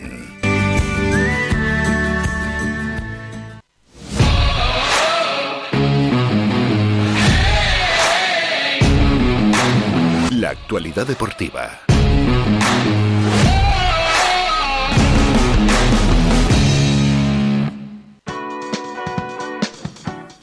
Tiempo ya para hablar de deporte. Vamos a saludar a nuestros compañeros, a nuestros colaboradores. Manolo, buenos días. Hola, ¿qué tal? Buenos días, Álvaro. Saludos a los oyentes de Radio Faicán. Jesús, buenos días. Hola, buenos días, Álvaro. Bueno, vamos a empezar hablando de fútbol de segunda división y de nuestro equipo, la Unión Deportiva Las Palmas. Jesús, que nos tenemos que ir a jugar mañana frente al líder. Sí, mañana partido muy difícil. Nos, nos enfrentamos al líder de la categoría, que parece que es cuestión de fecha que consagre su vuelta a la primera división española de fútbol. Y es que en las últimas jornadas ya lo veníamos avisando que ahora es cuando cogió la velocidad de crucero y todos son victorias, salvo el último empate contra el Alme- el Almería, el tercer clasificado en un partido de, directo pues, por la parte alta de la clasificación. ¿Mm? ¿Cómo lo ves, Manolo?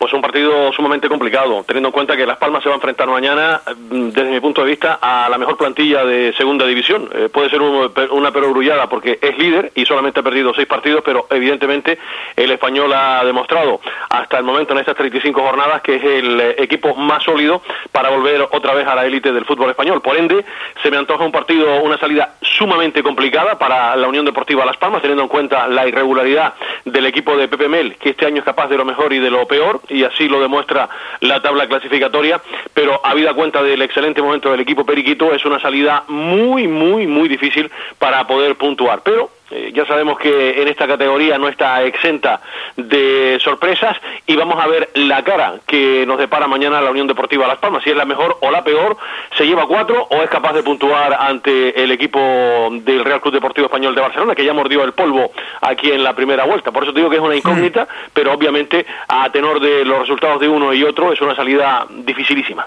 Vamos a ver si podemos presentar, Jesús, nuestra mejor cara, como dice Manolo, después de tres empates consecutivos que llevamos, porque como presentemos la peor, eh, nos enfrentamos a- al equipo más goleador de la categoría y nos puede caer un carro.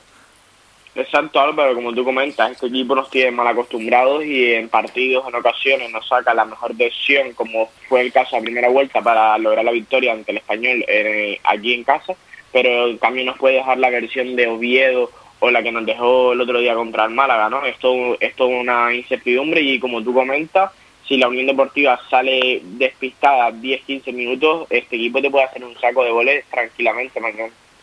¿Crees, Manolo, que habrá cambios en el 11?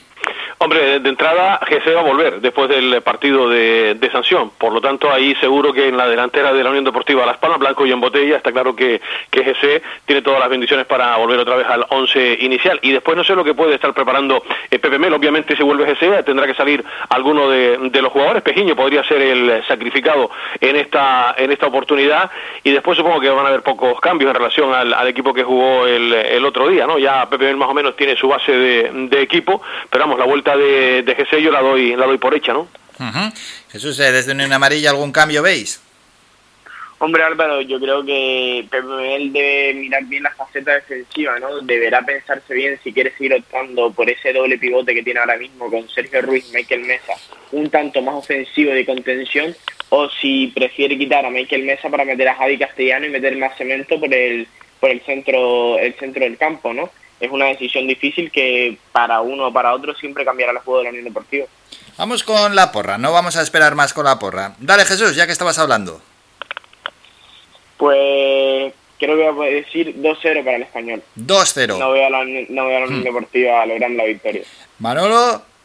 Pues eh, yo creo que Las Palmas, con todo, con todo mi dolor, va, va, va, va a pifiarla eh, mañana y yo creo que Las Palmas pierde. Eh, y además creo que va a ser de manera contundente, 3 a 0.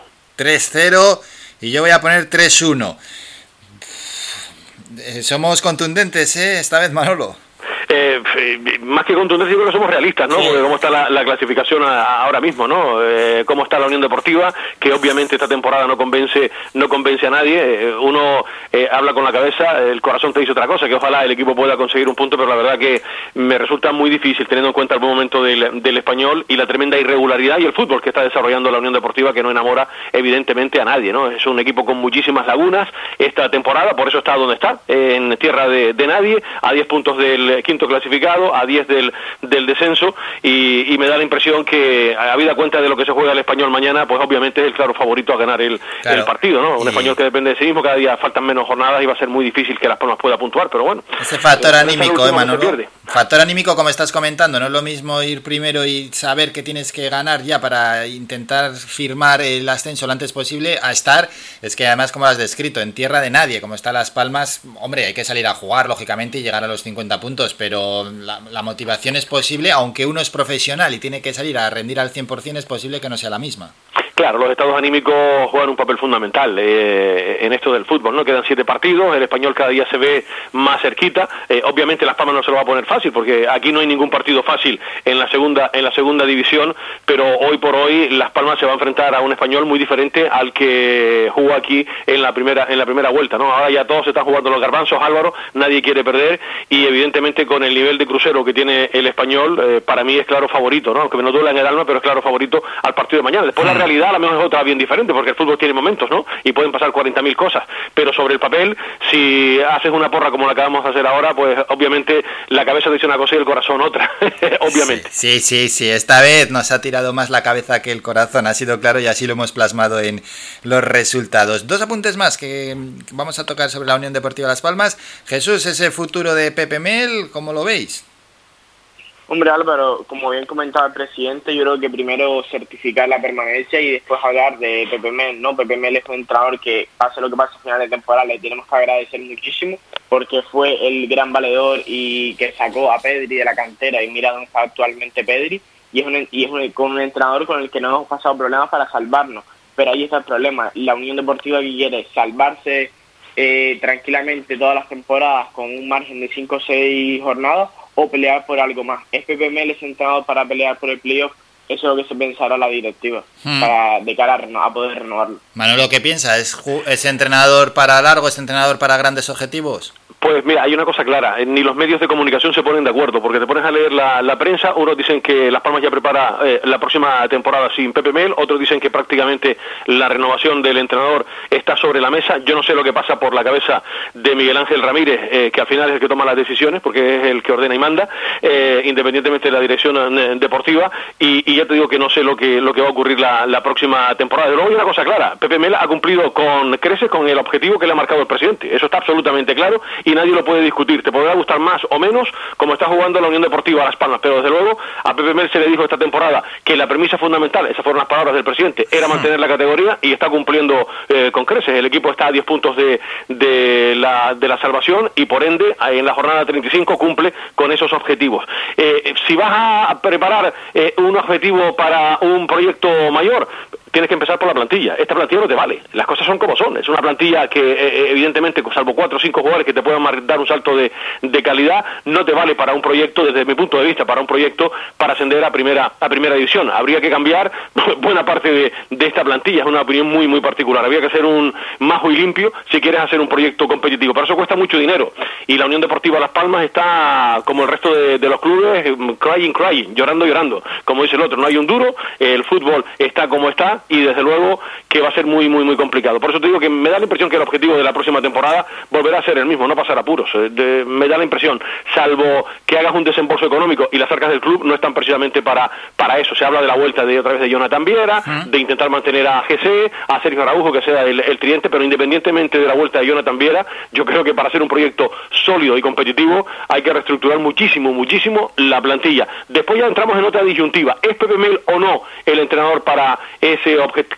Perdón, para ese objetivo de llegar a primera división. Pues ahí ya tendríamos que, que abrir debate, Álvaro. Sí, sí, sí, claro, pero lo que dices, hay que darle unos buenos mimbres para hacer el cesto. Claro, es que le- por muy buen entrenador que, que, que seas, si no tiene las fichas necesarias para mover el tablero de ajedrez, pues te van a dar jaque mate. Eso está absolutamente claro. Y yo entiendo que la plantilla actual que tiene la Unión Deportiva no está para otras cositas. Para usted de contar, bastante está haciendo con mantener la categoría, porque repito, tienes calidad en dos, tres, cuatro jugadores, pero no hay un bloque, no hay un equipo sólido, competitivo para soñar con otras cosas. Y lo está demostrando un día sí y otro también en esta segunda división. Por eso te digo que si quieres hacer un proyecto mucho más objetivo, con esta plantilla no te vale. Eso es. Bueno, vamos a repasar la jornada 36. Mañana arranca a las 3 con el partido que va a enfrentar a Logroñés y Cartagena. Esa misma hora Málaga Fuenlabrada. Recordamos que nosotros jugamos a las 5 y cuarto frente al Español allí en Barcelona. A las 7 y media Ponferradina Lugo. Y ya el domingo a la 1 Oviedo Girona. A las 3 Mirandés Almería. A las 5 y cuarto Alcorcón Leganés. A las 7 y media Tenerife, Castellón y para el lunes Rayo Vallecano, Albacete a las 6 y a las 8 Sabadell, Mallorca. Jesús, ¿algún partido que quieras destacar? Hombre Álvaro, por la parte baja yo me quedo con ese Logroñés Cartagena, ¿no? Un Logroñés que parece que puede escaparse de, la, de, de los puestos de descenso y el Cartagena que es el que limita ahora mismo como cuarto clasificado por la cola, intenta escaparse. Yo creo que es un duelo apasionante en la parte baja de la clasificación. ¿Y alguno Manolo también a destacar? Pues fíjate que hay partidos sumamente atractivos, unos que luchan por no perder la cabeza y otros por asomarla a la primera división. El Sabadell eh, Mallorca del, del, lunes, el Sabadell en descenso, penúltimo, el Mallorca segundo clasificado, que no están para bondades, no están para regalarte ni un almuerzo a ti, ni a mí, ni a Jesús, ¿eh? ninguno de los dos. O sea que el partido se las trae y qué contarte también del Rayo Vallecano, Albacete, Balompié. El Rayo que quiere seguir manteniendo esa, esa quinta plaza, eh, tiene equipos detrás que le persiguen estas siete jornadas, necesita ganar y el Albacete que porque el equipo de Tony Cruz y de Tana, de los dos Gran Canarios, está con la soga al cuello, es último clasificado y necesita ganar. Y después también el Tenerife que recibe la visita del, del Castellón, que también está ahí el Castellón con 39 puntos, buscando también la salvación. Son tres partidos también a, destacar. Y por supuesto el nuestro, ¿no? que es el más bonito de todos. ¿Qué quieres que te diga? Pues puede ser, puede ser, puede ser un partido bonito y un partido con goles. A ver si nos sale por lo menos eso, un gran partido y un partido con cierto espectáculo después de los últimos que hemos vivido que tampoco han sido los más atractivos para el público. Vamos a repasar la clasificación, dos equipos muy destacados, Español con 71 y Mallorca con 68 subirían directamente, jugarían el ascenso Almería con 61, Leganés cuarto con 58, Sporting quinto con 56, los mismos que el Rayo Vallecano que es sexto clasificado y bajarían directamente Cartagena con 36 puntos, el Lugo tiene los mismos, Sabadell vigésimo primero con 34 puntos, Farolillo Rojo, el Albacete con 32 puntos. Nos vamos ya a Primera División, donde ayer se cerró la jornada de liga con estos resultados. Atlético de Madrid 2, Huesca 0, Real Sociedad 2, Celta de Vigo 1, Granada 4, Eibar 1 y Barcelona 5, Getafe 2. Con estos resultados, victorias del Atlético, del Real Madrid y del Barcelona, Jesús, en la parte alta no cambia nada. Y ojo al Sevilla, eh, que tiene 67 puntos, poco hablamos de él, pero bueno, ahí está. Sí, sí, Álvaro, los tres equipos, yo incluyo el Sevilla, los cuatro equipos de la parte alta de clasificación de la Liga Santander están en una velocidad de crucero actualmente. Se viene un fin de semana muy complicado para los tres equipos que tienen tres partidos muy, muy difíciles que se verá quién sigue en esa lucha, ¿no? Yo creo que ha sido una semana un tanto cómoda para los equipos. El Real Madrid venció con clara superioridad al Cádiz. El Atlético Madrid en un esquema no muy peculiar para Diego Pablo Simeone, ese 4-3-3 un poco estrecho y el Barcelona se enfrentó contra un Getafe que sinceramente Álvaro, si no desciende este Getafe, no es por mérito de ellos, sino por demérito del resto de los equipos. Un Getafe irreconocible con el de otras temporadas de, de Bordalás. Y Manolo, el Atlético de Madrid, vale, lo dijimos aquí, se enfrentó al Eibar y al Huesca en casa. Eh, pensábamos que podía ganar y así ha sido. Pero ojo que ahora tiene tres partidos fuera seguidos, tres partidos. Uno es en San Mamés este domingo, otro es frente al Elche y el tercero fuera consecutivo es frente al Barcelona. Ahí tiene su Everest particular. Sí, efectivamente, porque fíjate lo que está jugando el, el Elche. Ahora es, va a visitar una cancha que siempre es difícil, porque cuando te enfrentas al Athletic Club de Bilbao, eh, siempre es una cancha muy difícil, hay que sudar mucho para, para ganarle al, al Athletic. Pero bueno, el Atlético de Madrid sigue todavía. Lo decía el Cholo Simeone el otro día en una rueda de prensa, dice, no, esto es precioso, esto es muy bonito. Pues efectivamente, para el espectador es precioso, porque la verdad que la, la lucha que mantienen ahí cuatro, cuatro equipos, porque el Sevilla, que a mí me ha sorprendido gratamente además, las cosas como, como son, se lo está ganando a, a pulso el equipo, eh, por cierto, temporadón de Lopetegui, ¿eh? como entrenador del, sí. del, Sevilla, le está sacando el jugo a esta plantilla que está demostrando que hoy estar ahí luchando codo con codo con el Atlético de Madrid, Real Madrid, Barcelona, tiene muchísimo muchísimo mérito, ¿no? Y ahí está el, el Sevilla, que todo el mundo lo ve como eh, el cuarto en, discordia, pero ojito, ¿eh? que todavía hay mucha liga, aunque obviamente el Atlético de Madrid sigue siendo el, equipo que, lo tiene más, más fácil, entre comillas. No, no, olvidemos ese duelo que tienen que enfrentar todavía al Barcelona y al Atlético de, de Madrid. El Barça tiene un partido menos, que deberá jugar la, próxima semana, se ha quedado con 68 puntos, si lo gana se va a quedar muy cerquita del Atlético de Madrid y esto Álvaro está apasionante. Yo no a, a nadie. Yo sigo pensando, aunque Sevilla sigue muy fuerte, que esto es cosa de, de tres, Atlético de Madrid, Real Madrid y Fútbol Club Barcelona, independientemente de los méritos que está realizando el Sevilla, para tenerlo muy en cuenta. Pero si me, me dices una porra que me moje, yo creo que Atlético de Madrid, Real Madrid y Barcelona, cualquiera de los tres puede ser campeón de liga. ¿Quién? I, I don't know. Ya, yo tampoco, yo tampoco sé, esos tres tengo claro, el Sevilla está, está a seis puntos del Atlético y, y- y, bueno, lo tiene complicado.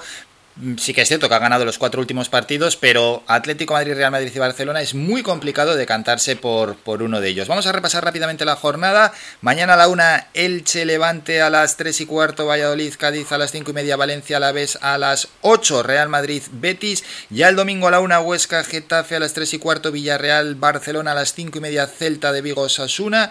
A la, esa misma hora Sevilla Granada y a las 8 Atlético Atlético de Madrid. Y ya el lunes a las 8 cierra la jornada el Eibar y la Real Sociedad en un derby guipuzcoano que al Eibar pues lo puede dejar muy muy muy tocado porque si miramos la clasificación bajarían directamente el Huesca con 27 puntos, el Elche con 27 y el Eibar con 23, de donde Jesús ha sacado la cabeza el Alavés en esa zona baja con dos victorias consecutivas, un cambio que al Alavés le ha venido bien. Sí, siete, siete puntos de nueve posibles ha logrado Javi Calleja, que, bueno, lo que se dice siempre, ¿no? Que cuando llega un entrenador está el efecto de nuevo entrenador y veremos si le puede si le puede ayudar para mantener la categoría, ¿no, Álvaro? Llegan estas jornadas ya apasionantes en las que posiblemente, si no nos diesen ocho partidos de, de, la, del fin de semana, hay algo en juego. O la parte alta, Europa, el descenso, la verdad que es una jornada apasionante. Sí, nos vamos ya a baloncesto, Manolo, donde el domingo tenemos un partidazo. Recibimos al mediodía a las 12 al San Pablo Burgos, que es quinto clasificado, un buen equipo, el equipo castellano. Y a ver si rompemos ya esta mala racha que hemos cogido de dos de- derrotas. 19 victorias tiene el Burgos, efectivamente, que está en la zona noble de, la tabla clasificatoria. Efectivamente, vamos a ver si eh, dejamos atrás esa mala racha de, resultados, las últimas derrotas del Herbalife Gran Canaria, y es una buena oportunidad para ganarle a uno de los gallitos y acercarte ahí al objetivo de jugar los playoffs por el, eh, por el título de, de liga. Va a ser un partido muy, muy complicado, pero vamos a confiar en que los hombres de FISAC puedan darnos una alegría este próximo fin de semana. No va a ser evidentemente nada, nada fácil porque el Burgos está realizando, como tú bien decías anteriormente, una muy buena temporada. Sí, sí, sí, sí, así es. ¿Cómo lo ves, Jesús? Como comentaba, ¿no? ya el Burgos en la ida nos ganó de 32 puntos y es un equipo muy, muy fuerte, sobre todo en la, en la parte exterior, tiene muy buenos bases y escolta, que el Gran Canaria deberá poner una defensa férrea, porque el Burgos es un equipo que anota muchos puntos por partido y yo creo que ahí puede estar la clave, ¿no? Si el Gran Canaria implanta una buena defensa y un ataque moderado, podrá llevarse el partido y ahí estará la clave del partido, yo creo, Álvaro. No nos vamos a ir sin comentar el esperpento que hemos vivido entre semana con la Superliga, Manolo. Bueno, hemos estado entretenidos, ¿eh? Sí, la, verdad que los medios de comunicación a nivel nacional no, no se han aburrido, ¿no? Desde la presencia de Florentino Pérez en el eh, chiringuito a nivel a nivel nacional, ayer habló también a nivel nacional en los micrófonos de, de la cadena serie, fíjate, de un proyecto súper ambicioso de, de 12 equipos que iba a ser un poco la panacea para salvar, eh, los equipos están endeudados, decía Florentino Pérez en los dos medios de comunicación que visitó esta, esta semana y daba la impresión que era la, la auténtica panacea, ¿no? Era un bonito espectáculo eh, a nivel internacional para eh, llenarse las, las arcas de los más poderosos y al final todo quedó, tú lo acabas de definir muy bien, en un auténtico esperpento, ¿no? Porque después de la ausencia de los equipos ingleses, más todo, todo el Paris Saint Germain y, y- y compañía que tampoco querían, querían entrar, al final se han quedado solo dos equipos, ¿no? El Real Madrid y el Fútbol Club Barcelona. La Porta decía también esta semana en unas manifestaciones a RAC 3 en Cataluña que quería llevarlo ante, ante los socios, que podría ser una inyección económica para, para los clubes y al final, fíjate, decía Florentino Pérez en los micrófonos de la cadena SER eh, anoche que vamos, que el proyecto ha quedado en, en stand-by. La verdad que ha sido un auténtico despropósito, ¿no? Porque las cosas cuando no se hacen, no se hacen bien con solidez, pasa lo, lo que pasa. Cuando te enfrentas también a poderes fácticos. Claro, es que han tenido una reacción, una oposición muy fuerte. Yo creo que no se esperaban que la UEFA, que las ligas, que incluso Sí. gobiernos de algún país eh, se hayan opuesto tan frontalmente con amenazas. No, fíjate cómo está el panorama. Eh, tienes a Tebas que, vamos, son como Stevie Wonder y José Feliciano, no se pueden ver. Digo, digo Tebas con Florentino Pérez. Hay una guerra eh, manifiesta, reunión esta semana de la Liga de Fútbol Profesional sin los equipos que iban a participar en esa en esa Superliga. Y la verdad que tenemos un incendio y vamos cualquier pirómano yo creo que hay que ser muy prudente ahora con las eh, declaraciones. Fíjate cómo está el, el panorama cómo reci- han recibido al Real Madrid en, en Cádiz lo que ha ocurrido también en, en Inglaterra esta esta semana con la protesta de los de los aficionados. Se ha levantado eh, la- las cosas Álvaro hay que hacerlas bien y tener los cimientos bien puestos porque si no tienes bien puestos los cimientos el tejado se te puede caer y es lo que le ha pasado a, a Florentino a. Florentino Pérez que se ha quedado más solo que la una no Se ha quedado muy solo, eso sí, Jesús, no se le movió un solo pelo al decir, como ha dicho Manolo, que los equipos están endeudados y que esto es para salvar el fútbol, pero los equipos, hablaba como de, de, de un ente abstracto, vamos a ver, los equipos los, los han endeudado ellos, ellos han endeudado los equipos con sus fichajes, con sus nóminas y con demás, y luego encima salvar el fútbol, no, no, no, no, salvar vuestro pellejo y salvar vuestros clubes y vuestras entidades, salvar 12 equipos, porque salvar el fútbol, el fútbol es planetario, desde un niño que juega e- en un campo de tierra hasta el Real Madrid. Vamos, no se le movió un pelo en decir semejante barbaridad. Exacto, Álvaro. ¿Qué están salvando? Están salvando sus malas decisiones a lo largo de todo este tiempo. La Porta obviamente se posiciona a favor de la, super, de la Superliga porque el Barcelona tiene una deuda estratosférica y claramente recibir de, un- de una inyección simple 350 millones de euros resolvería muchos problemas de la Porta. Y es lo que ayer hablábamos, Álvaro, las malas decisiones de ellos. Eh, dice, no genera lo mismo, por ejemplo, un equipo como el Eibar que el Real Madrid, pero es que por, en comparación, el Eibar este verano solo se ha gastado 2 millones de euros. Cosas así provocan más que tengan, que tengan menos posibilidades de caer en las deudas que tienen los grandes equipos con esas inversiones estratosféricas en jugadores como Hazard, que se ha visto que no ha triunfado, en el Barcelona podríamos citar una gran lista de jugadores. Pues así es, Manolo, y ya para terminar, que esto por lo menos sirva a esos grandes clubes a replantearse su política. ¿eh? Sí, y hablando de dinero, eh, a mí me gustaría que alguien le preguntara al presidente si todos los incentivos que tiene la Unión Deportiva Las Palmas por Pedro y con el Fútbol Club Barcelona, y como está la coyuntura también en Can Barça, si ya se ha cobrado eso o hay perspectivas de cobrarlo, perdón, o hay un tiempo para cobrarlo. Es una buena pregunta que se pueden hacer los seguidores de la Unión Deportiva. Mira, el fútbol Álvaro eh, se ha perdido esa, esa pasión, lo que eran eh, los, los clubes, esto se ha convertido en un auténtico chiringuito, en sociedades anónimas deportivas, donde algunos viven muy bien, a costa de los otros, ¿no? Y, y al final se mueve muchísimo dinero y el peor perjudicado, ¿sabes quién es? El aficionado, que al final ni chicha ni ni, ni limonada, eh, porque ni, ni limonada, como se suele decir, porque al final son los que eh, eh, son los principales perjudicados, que ven un espectáculo, quieren que gane tu equipo, pero al final los beneficios no se los llevan ellos, se los llevan otros. Así es, antes de despedirnos, compañeros, vamos a escuchar a nuestro patrocinador. ¿Estás tirando el cartucho de tu impresora? Pues no lo hagas. Y si tienes una empresa, tampoco. Puedes recargar tus cartuchos de impresora desde 5 euros y vendemos cartuchos compatibles y originales. Te ofrecemos servicio de copistería e impresión digital con la mejor calidad y asesoramiento. Impresión de documentos, encuadernado, plastificado, cartelería, reparación y venta de ordenadores e impresoras. Tinta y Toner Telde, ubicado en el Callejón del Castillo número 145, Calero Alto, Telde. Ahora abrimos de forma ininterrumpida en horario de 8 y media de la mañana a 6 de la tarde. Infórmate. Teléfono 928 70 37 32. 928 70 37 32. Y visítanos en nuestra página tintaytonertelde.com. Tinta y Toner Telde. Te damos el mejor color. Nos vamos a citar ya para el lunes, ojalá no acertemos la porra, ojalá así sea, por una vez que, que sea todo lo contrario que lo que hemos dicho para cuando lleguemos aquí el lunes a repasar ese español Las Palmas y muchos más asuntos que hoy hemos ido adelantando. Nos despedimos, Manolo, feliz fin de semana. Feliz fin de semana, salud para todos y todas. Jesús, feliz fin de semana, hasta el lunes. Feliz fin de semana, Álvaro. Hasta el lunes. Adiós a los dos, nos citamos ya para el lunes. Nos vamos a publicidad y regresamos con el boletín informativo. Faikan, red de emisoras. Somos gente, somos radio. Nueva reapertura. El Parque Acuático El Lago Taurito ha reabierto ya sus puertas. Todos los viernes, sábados y domingos te ofrecemos una gran variedad de atracciones con toboganes para grandes y pequeños. Además de servicio de bebidas y comidas en nuestro snack bar. Vive un día lleno de aventuras en familia o con amigos en el lago Taurito. Con todas las medidas de seguridad sanitarias para la COVID-19.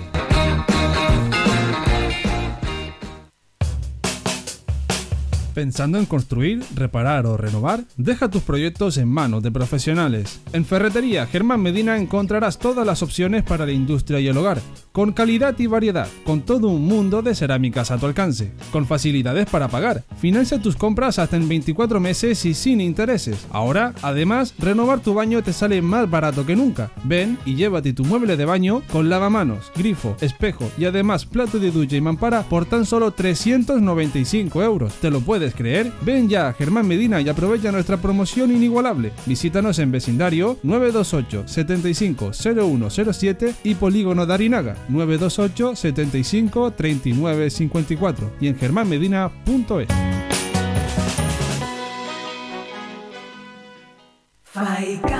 Red de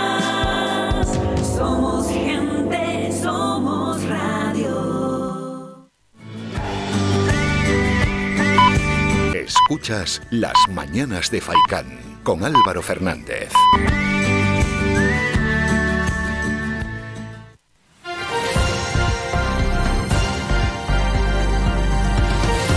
Noticias.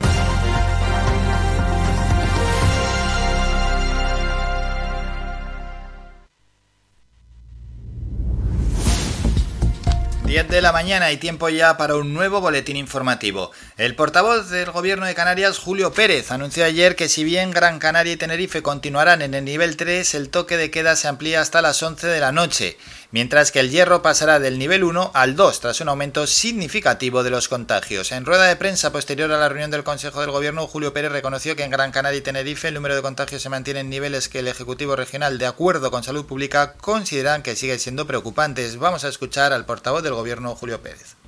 En el nivel 3, el toque de queda y la restricción de las actividades de eh, hostelería y restauración, que lo teníamos hemos fijado la limitación de movimiento y la, restricción de las actividades en las 11 de la noche, perdón, en las 10 de la noche pasa a las 11 de la noche, donde decíamos 22 horas pasa a ser 23, aún en nivel 3.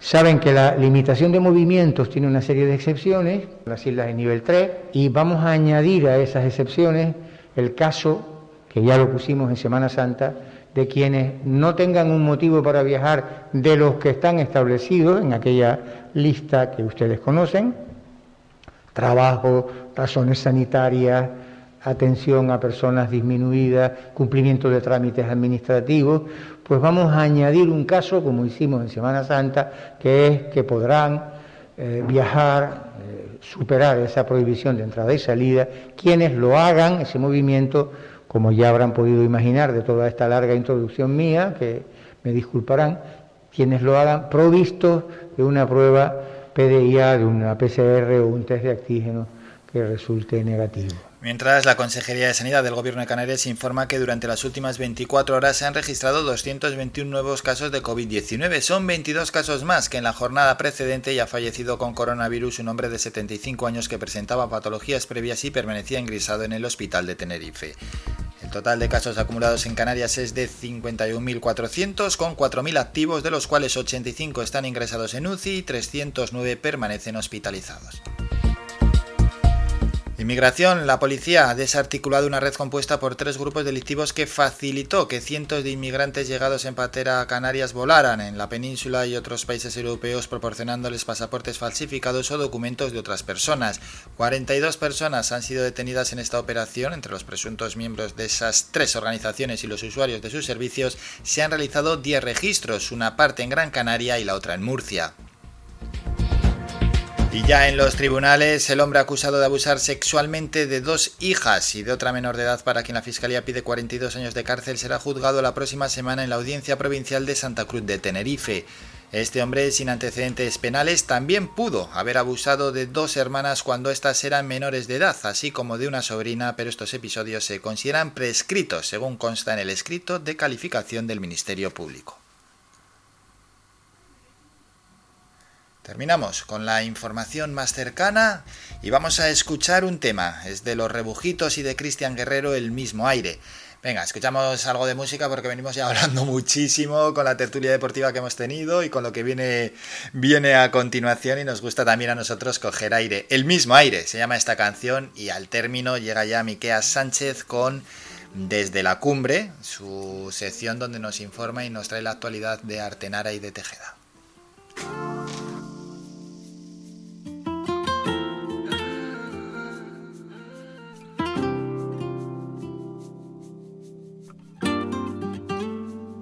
Quieres bota mis cuadernos, si quieres borra hasta mi número del celular, si quieres prende con mis cartas una fogata a ver si logras calentar lo que no pude con mis besos y los abrazos que nunca te supe dar. Pasamos de decir te amo a no poder decirnos sola cómo estás. Tú y yo pasamos de ser todo nada, de comernos con la mirada. Y ahora estamos frente a frente y ni siquiera puedes mirarme a la cara. Vivíamos de boca a boca, los labios no querían soltarse.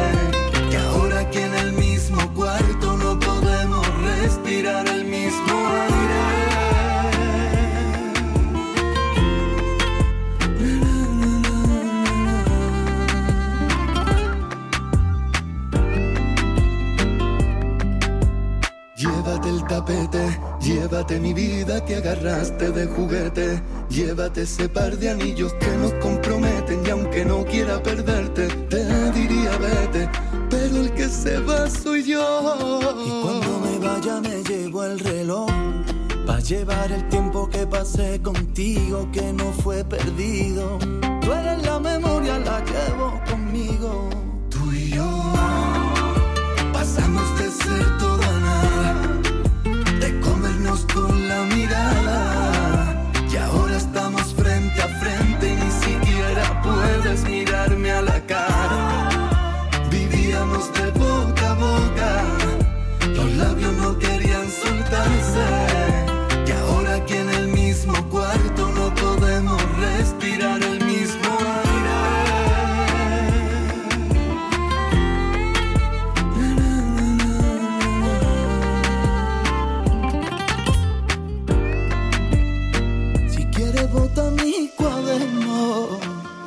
Quieres borra hasta mi número de celular, si quieres prende con mi carta una fogata a ver si logra calentar. Tú y yo pasamos de ser todo a nada, de comernos con la mirada.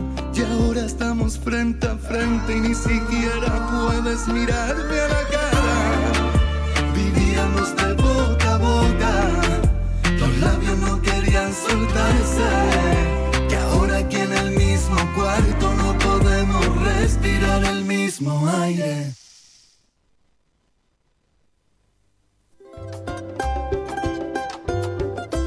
Desde la cumbre.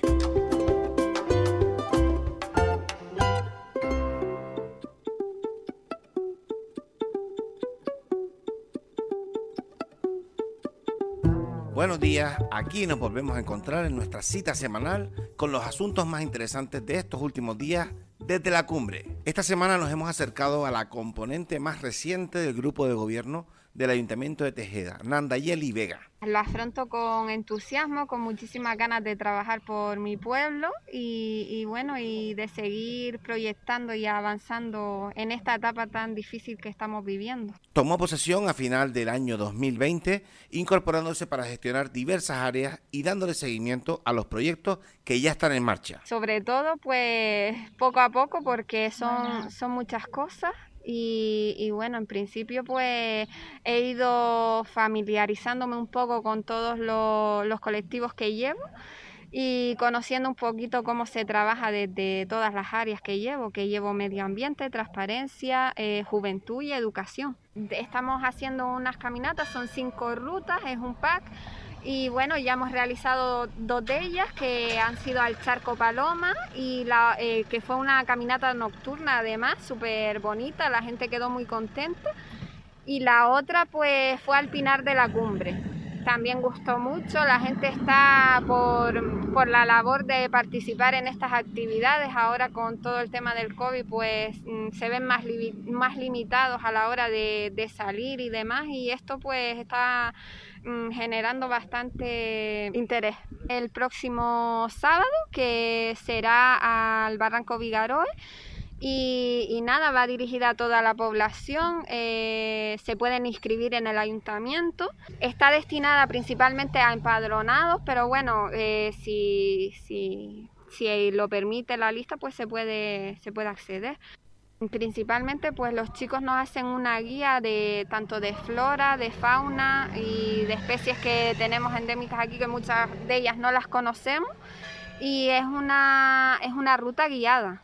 La semana pasada avanzábamos algún detalle de la subida a Tejeda de Rally y hoy recogemos los resultados. Apretada carrera en la que Miguel Cabral a bordo de su Mitsubishi Evo 10, pero seguido a tan solo 7 centésimas por Iván Armas con su Porsche 911 GT3. Con esta victoria, Miguel Cabral ocupa el liderato en el Campeonato Provincial de Montaña.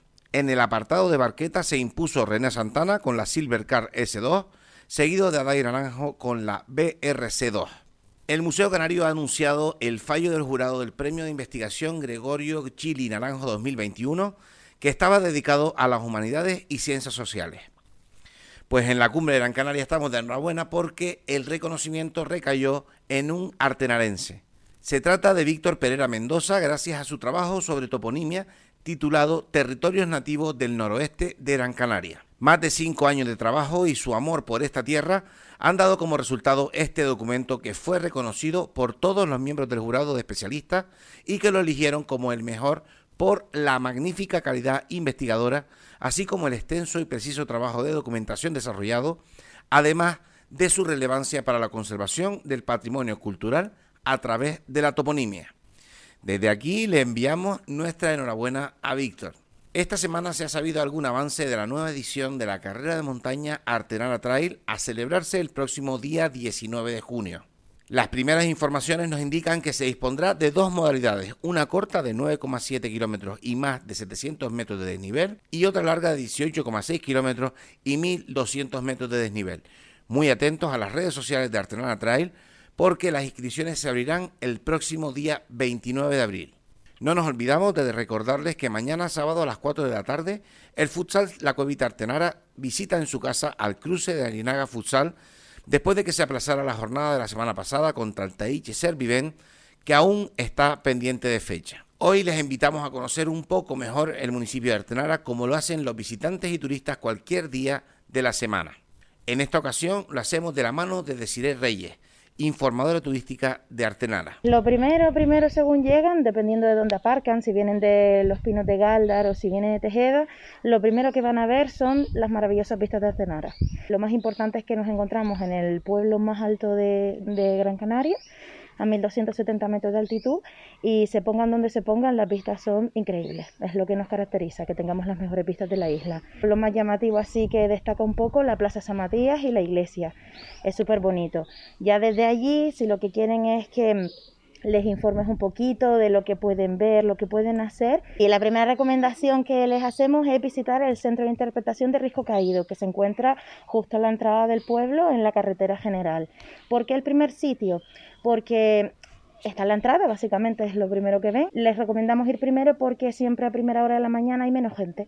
Entonces, para que tengan una oportunidad de visitarlo en el día, ahora que estamos con las restricciones del COVID y demás, tiene poco aforo, igual que el Museo Etnográfico Casasco de Artenara, y por eso siempre les recomendamos ir. Bastante visible, no suelen localizarlo, ubicarlo en el mapa. Está lo que es el mirador de la esquina, pasar al mirador de Unamuno, donde pueden ver eh, todo lo que es Barranco Grande y el conjunto de las montañas sagradas de Gran Canaria, donde se encuentra el Ventaiga, el Roque Nublo, el mirador y el Pico de las Nieves y un poquito el pueblo de Tejeda al fondo. Llegan lo que es el Museo Etnográfico Basascuela de Artenara, que nosotros decimos que es el segundo punto, si no fuera el primero después del centro de interpretación, más importante del, del casco. Que aquí les hacemos ver a la gente por qué vivimos todavía en casas cuevas. Es algo que muchos dicen, pero todavía se sigue viviendo así. Y nosotros les contestamos, pues la verdad es que sí. A pesar de que aquí veamos que suele hacer buen tiempo durante el día, que siempre está soleado y demás, no siempre es así. Cuando se mete el fresquito, se mete el vientito, la verdad es que es bastante desagradable, como en cualquier otro lado. Pero aquí arriba le sumamos la altura y el extremo. es un clima bastante extremo. Como sabemos, la gastronomía de la cumbre de Gran Canaria es única y aquí tenemos algunos ejemplos. Lo que es la eh, carne a la brasa de cochino, conejo y, y demás, no puede faltar en un platito de comida si vamos a comer en la localidad. ¿Qué podemos añadirle también así a rasgo de Artenara? El pan, por supuesto. Está hecho, es todavía hecho casero y tradicional, no puede faltar en la mesa, al igual que los quesos locales de varias localidades que todavía se dedican a la agricultura y ganadería caprina y ovina y un potaje de berro. Ya sea invierno o verano, por supuesto no puede faltar. La almendra no puede faltar, bien me sabe, también bollos de cuajada, que son bastante típicos, tortilla de calabaza, son platitos que no podemos pasar de largo sin disfrutarlos en el pueblo.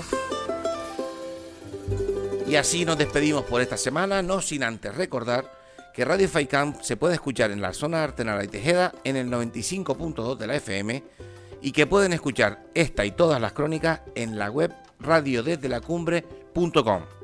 Buen día a todos y buen fin de semana desde la cumbre. Somos la mejor información, música y entretenimiento. Las mañanas de Faikán.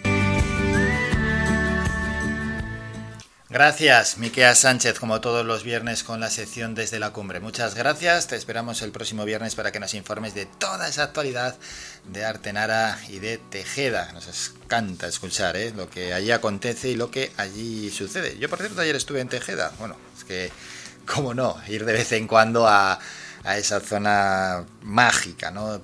bella, casi casi sin igual. Nos vamos a publicidad, hacemos un descanso y a la vuelta volvemos para hablar con Héctor Suárez. Es el alcalde de Telde y hay que hablar sobre el plan estratégico de desarrollo local del municipio. Bueno, lo que lo presente en unos minutos brevemente y a ver en qué consiste y qué es lo más destacado ¿no? que tiene este plan. A la publi y regresamos con el alcalde de Telde.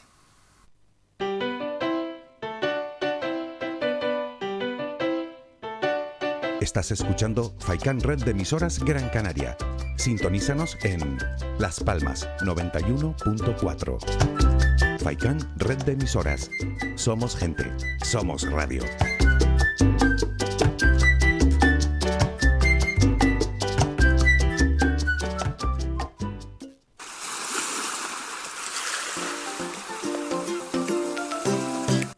El próximo 30 de abril tienes una cita en primera línea del mar, con el trato más cercano y la mejor de la gastronomía en Playa del Hombre, Telde. El restaurante Perico Junior cierra sus puertas por vacaciones y retomará su servicio el próximo 30 de abril. Restaurante Perico Junior, te esperamos de martes a domingo hasta las 5 de la tarde con deliciosos platos. Restaurante Perico Junior, lo mejor del mar.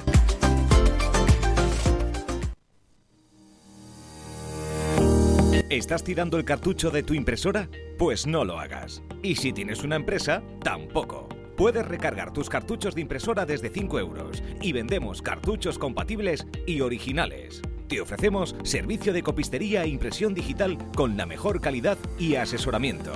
Impresión de documentos, encuadernado, plastificado, cartelería, reparación y venta de ordenadores e impresoras. Tinta y Toner Telde, ubicado en el Callejón del Castillo número 145, Calero Alto, Telde. Ahora abrimos de forma ininterrumpida en horario de 8 y media de la mañana a 6 de la tarde.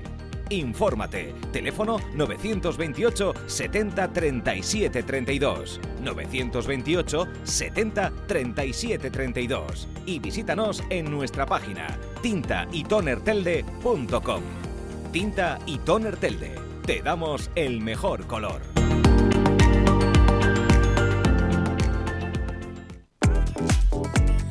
A cualquier hora y para cualquier problema, Llegan los coches amarillos. Llega Desatascos Jumbo 928 230265. Desatascos domésticos industriales y de redes ayuntamientos. Vaciado de pozos, achique de agua, aljibes o por lluvias. Tratamiento de legionela. Trabajos en todo tipo de embarcaciones. 638 748 731. Limpiezas de choque y localización de arquetas ocultas. Más de 34 años sin descanso. 24 horas sin excepción. 928 230265. Pioneros en limpieza de estanques y redes heredades de agua. No contrate intermediarios. Llámenos directo y ahorre tiempo y dinero. 638 748 731. Somos música. Somos información. Somos entretenimiento. Eh, Somos vida. Somos Radio Faikán. Somos gente. Somos radio.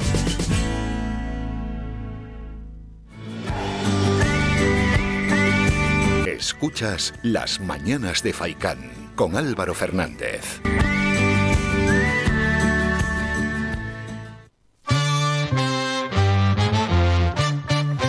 Hablamos ya con el alcalde de Telde, con Héctor Suárez. Queremos hablar, queremos conocer ese nuevo plan estratégico de desarrollo local del municipio. Alcalde, buenos días. Hola, muy buenos días. Bueno, antes de nada hay que explicar qué es un plan estratégico de desarrollo local, de, en este caso del municipio de Telde, porque uno escucha un poquito de todo en la calle o lee por ahí y, y para que no se distorsionen las ideas, ¿no? De qué es un plan estratégico de desarrollo local. Bueno, principalmente es un, un documento que nos permitirá planificar el futuro de la ciudad en cuanto al ámbito comercial, eh, de principalmente el, el casco de nuestra ciudad. Es decir, lo que queremos es ver qué tenemos que hacer en el futuro eh, para poder mejorar Telde, modernizarlo, que sea más accesible y a su vez que pueda ser mucho más competitiva en nuestro entorno. Y ese es el objetivo del Plan Estratégico de Desarrollo Local y a partir de ahora se tienen que desarrollar otros documentos como otras gestiones con otras administraciones, pero también otros documentos como planes directores que nos permitan concretar esas acciones en, en- y planificarlas y también ponerles un timing para su desarrollo. Sí, eso es, que permita su desarrollo. Previo al plan, que ¿cómo se ha preparado? ¿Quiénes han intervenido en la elaboración?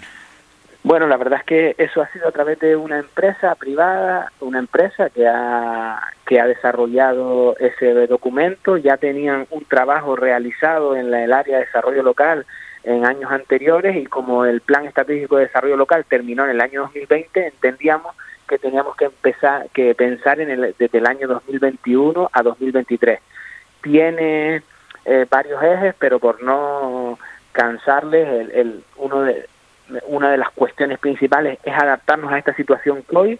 El plan se ha creado ya con esta expectativa COVID, así que tenemos que tener en cuenta esos aspectos y, y lo que nos gustaría en el futuro era que esas medidas que se planteen se pueden mm, se puedan desarrollar periódicamente. Y entre ellas una de las que para nosotros es una de las más importantes es que entendemos que el municipio está partido en dos en su casco en su casco urbano que es eh, y esa y esa ruptura la provocan las ramblas de Telde pues una de las medidas es municipalizar esas ramblas con el objetivo de que San Juan y San Gregorio se unan en una única zona una gran zona comercial abierta casco que nos permita pues tener una zona comercial abierta moderna accesible y parecida a, la, a esas zonas grandes zonas comerciales abiertas de las grandes ciudades europeas Pero por municipalizar, ¿qué se entiende, alcalde?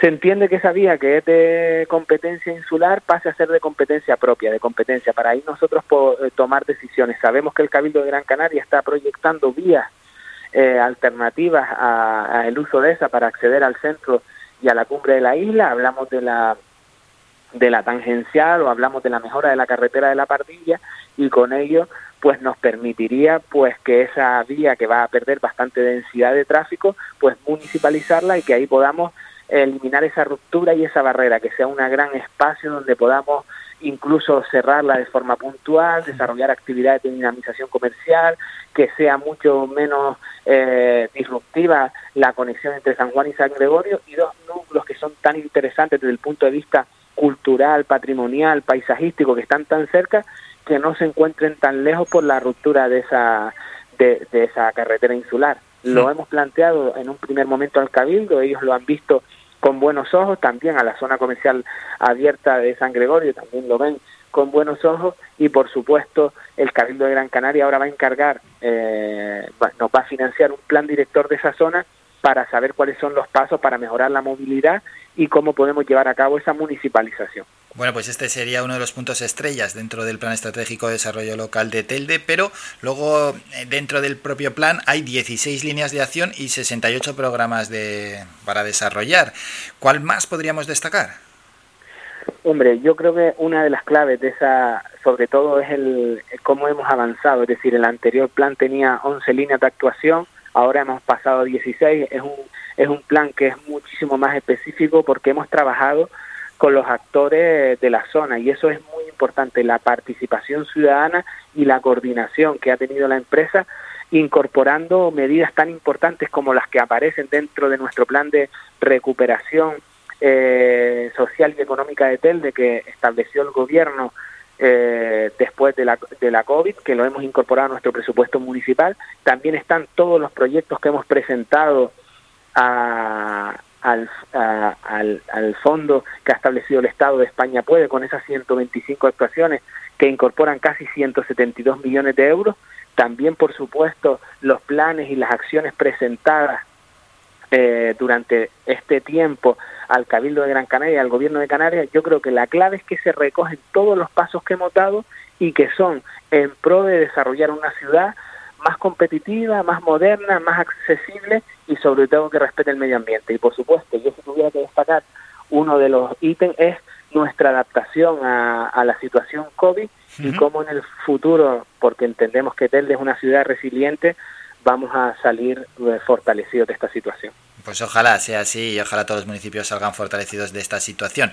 El plazo para empezar ya a aplicar el plan, ¿cuándo empieza y cuándo termina? ¿Marca 2021-2023? Sí, nosotros ya ese plan está aprobado, ya nos lo han entregado ya del ayuntamiento. Ahora los primeros pasos ya los hemos dado, los primeros pasos, las primeras reuniones técnicas con el cabildo para poder desarrollar algunas de las medidas ya las hemos lo hemos tenido y ahora el siguiente paso que vamos a desarrollar es el encargo con financiación también del cabildo de un plan director eh, de esa zona comercial abierta que nos permita eh, tomar acciones tendentes. Así que el plan ya se está desarrollando y esperemos que, que empecemos a planificar el futuro de un Telde muchísimo más atractivo. Hmm, esa zona comercial abierta, ¿no? Que al final ahí puedan subsistir eh, los comercios, que, que tengan vitalidad y que sea, por así decirlo, también un corazón para, para, para Telde, para Sí. los comercios y para los propios ciudadanos. Correcto, y además tenemos que implementar en este plan director y estará reflejado que, desarrollaremos a continuación también nuestra parte turística. Es, es importantísimo poner en valor todo la, los aspectos, eh, sobre todo desde el punto de vista de riqueza patrimonial que tenemos, nuestra nuestro casco histórico, el barrio de San Francisco, nuestra conexión de San Juan con el corredor paisajístico, nuestras zonas verdes, es decir, tenemos que hacer una gran zona atractiva para que le dé valor añadido al destino turístico Gran Canaria cuando se recupere y el destino turístico Islas Canarias y eso también tiene que aparecer. Tenemos que ser, tiene que haber una gran zona comercial abierta que aúne todos nuestros encantos y que haga de este municipio pues un municipio con más oportunidades para nuestro para la ciudadanía. Sí, en esa parte turística que ha comentado, ¿ven en clara desventaja a Telde con otros municipios? Pues la verdad es que eh, eliminando, por supuesto, nuestra nuestra dificultad de competir con los municipios que tienen la- eh, los alojamientos turísticos, es decir, como Van y San Bartolomé, pues competir es complejo, pero lo cierto es que eh, en todos los estudios que se hacen desde la empresa, eh, desde la empresa del gobierno de Canarias, Promotur, siempre los visitantes recalcan que necesita que la isla tenga un valor añadido, que no solo somos sol y playa. Hmm. Y Telde quiere ser ese plus, ese plus que no es sol y playa, ese plus que aparte del sol y la playa, porque nuestras playas son cuatro banderas azules, nosotros tenemos una riqueza gastronómica, tenemos una riqueza paisajística, tenemos un valor en el número de senderos y en el acondicionamiento de los mismos, tenemos una riqueza patrimonial eh, en nuestro casco histórico y tenemos una zona comercial abierta potente que puede competir con cualquiera al aire libre de, de Canarias. Entonces, queremos ser el plus al sol y playa y queremos ser también el valor añadido al destino de las Canarias. Así que creo que no estamos en ninguna desventaja, sino todo lo contrario. Podemos aportar eso que buscan los visitantes cuando eh, vienen a nuestra tierra. Antes de despedirle, alcalde, la pregunta de un oyente que llega por WhatsApp dice así, buenos días, quería preguntarle al alcalde de Telde qué pasa con las aceras de la zona del Calero, dirección tanto al centro de Telde y a Melenara, que son prácticamente inexistentes habiendo espacio para crearlas y es un peligro caminar al lado de los coches y por qué la seguridad no es prioridad para el ayuntamiento. Bueno, la verdad es que eso nosotros en las vías que son municipales ya estamos actuando. Todos saben que esas aceras desde el cruce de Melenara hasta Melenara las estamos cambiando en una obra muy ambiciosa y que esa obra estaba reivindicada por parte de la ciudadanía desde hace más de 30 años y en la parte que es insular, esas son las reuniones estratégicas que estamos teniendo con el Cabildo de Gran Canaria. No, no olvidemos que esa es la Gran Canaria 102, una carretera insular que le hemos pedido al Cabildo de Gran Canaria que actúe. Tenemos que tener un gran paseo y un gran, una conexión entre el Calero y la zona de, de Telde y eso eh, está reivindicado por este ayuntamiento desde hace años, el Cabildo de Gran Canaria, porque es una zona y es una vía de competencia insular, tiene que tomar cartas en el asunto y resolver, como lo hemos hecho nosotros en la parte municipal, desde Casas Nuevas a Melenara. Nosotros nos hemos comprometido con una obra de más de un millón de euros y el Cabildo tiene que hacer lo mismo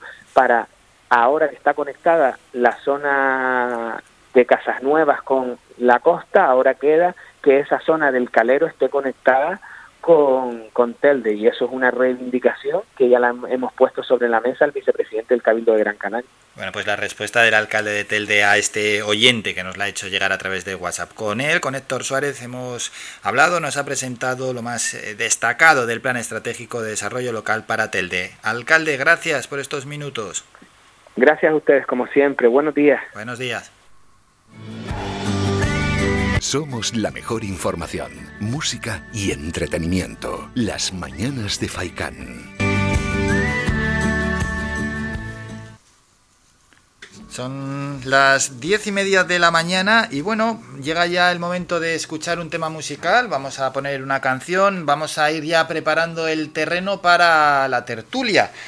Una tertulia donde van a estar con nosotros, hay dos cambios con respecto a la semana pasada. Vuelve Julio Ojeda del PSOE, concretamente desde el PSOE de Santa Lucía, Luis Rodríguez del Partido Popular y Pilar Mesa de Coalición Canaria. Hemos invitado a más partidos, tampoco hemos tenido una respuesta. Saben y tienen la invitación, por si alguno se pregunta que repiten bastante estos partidos, pues estos partidos son los que responden más seriamente. Luego otros que hemos respondido, algunos no responden ni seriamente y otros ni responden, pero no se preocupen porque nosotros todas las semanas seguimos invitando y invitando a diferentes partidos para por lo menos tener aquí la tertulia ya es apasionante, pero poder traer a otra persona más para que nos acompañe y tener también otro punto de vista de los temas que vamos a tocar a continuación. Bueno, estarán ellos, hablaremos de esa renovación del Consejo General del Poder Judicial, de la despoblación en Canarias, de, hablaremos de la inmigración y por supuesto hablaremos de política. Pero antes vamos con este temita musical.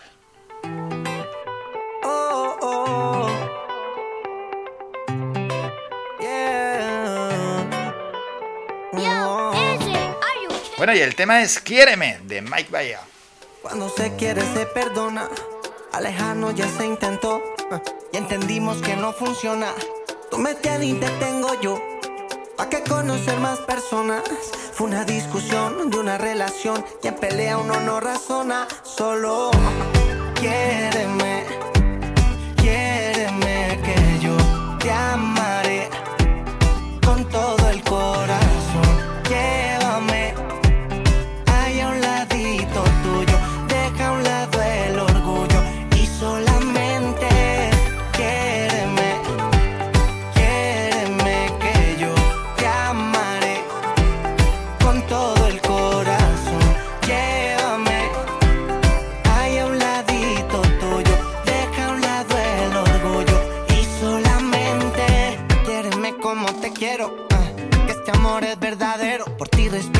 me muero, por ti me voy contra el mundo entero. He aprendido de mis errores, por favor dame los honores.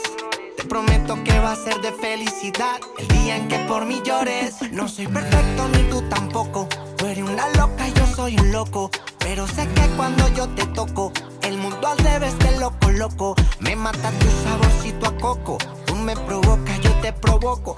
Si no te tengo, yo pierdo el foco. Naciste pa' mí, yo no me equivoco. Solamente quiéreme, quiéreme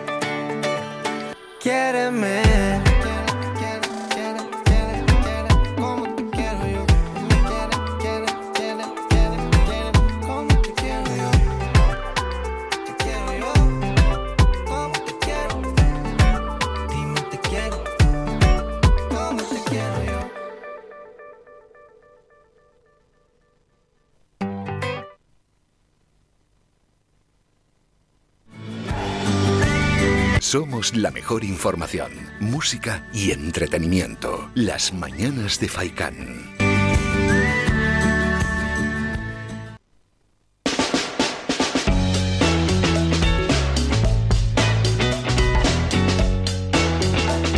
La tertulia semanal.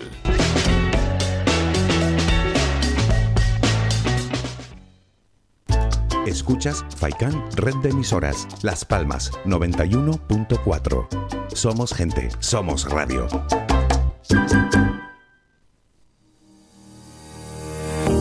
¿Estás tirando el cartucho de tu impresora? Pues no lo hagas. Y si tienes una empresa, tampoco. Puedes recargar tus cartuchos de impresora desde 5 euros y vendemos cartuchos compatibles y originales. Te ofrecemos servicio de copistería e impresión digital con la mejor calidad y asesoramiento. Impresión de documentos, encuadernado, plastificado, cartelería, reparación y venta de ordenadores e impresoras. Tinta y Toner Telde, ubicado en el Callejón del Castillo número 145, Calero Alto, Telde. Ahora abrimos de forma ininterrumpida en horario de 8 y media de la mañana a 6 de la tarde. Infórmate. Teléfono 928 70 37 32. 928 70 37 32. Y visítanos en nuestra página tintaytonertelde.com. Tinta y Toner Telde. Te damos el mejor color.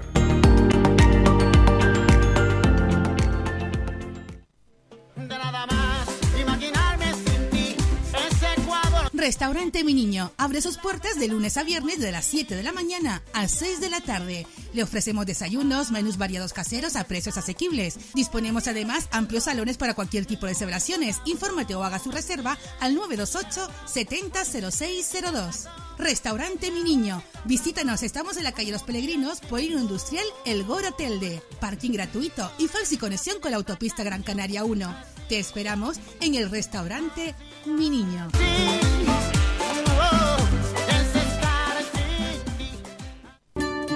El Guachinche, en Carlos V, Carrizal de Ingenio. Si aún no conoces nuestro bichillo lagunero, no tienes perdón de Dios. El Guachinche, frente al Centro Cívico del Carrizal. Especialistas en gastronomía antigua canaria. El Guachinche, ven a conocer el patrimonio canario a través de las recetas de Doña Luisa. Costillas con piña, papas negras, atún de romería y muchas deliciosas recetas más. El Guachinche, teléfono de reservas 626 20 18 72. El Guachinche, en el Carrizal. Especialistas en cocina antigua canaria, bichillo y vino tradicional. El Guachinche, en el Carrizal. Disfruta de lo nuestro.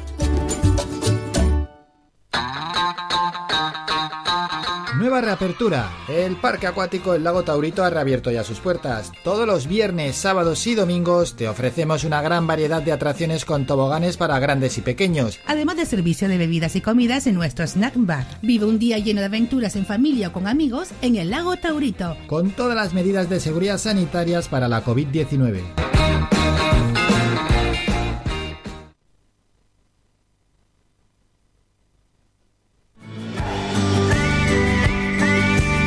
Escuchas Las Mañanas de Faicán con Álvaro Fernández.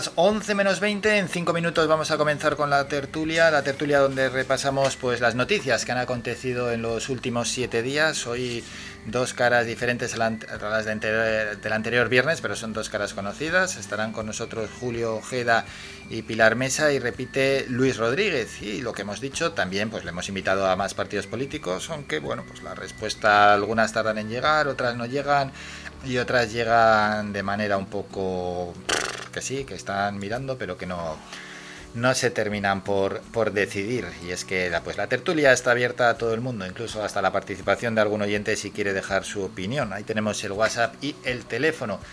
El teléfono fijo, los medios habituales para entrar en directo en nuestra radio.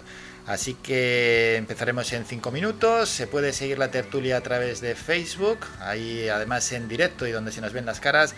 Y si no, la tertulia pues, escucha a través de la FM como, como, es, como es habitual. Os recomendamos que nos deis a seguir en las redes sociales, tanto en Facebook, en Twitter o Instagram.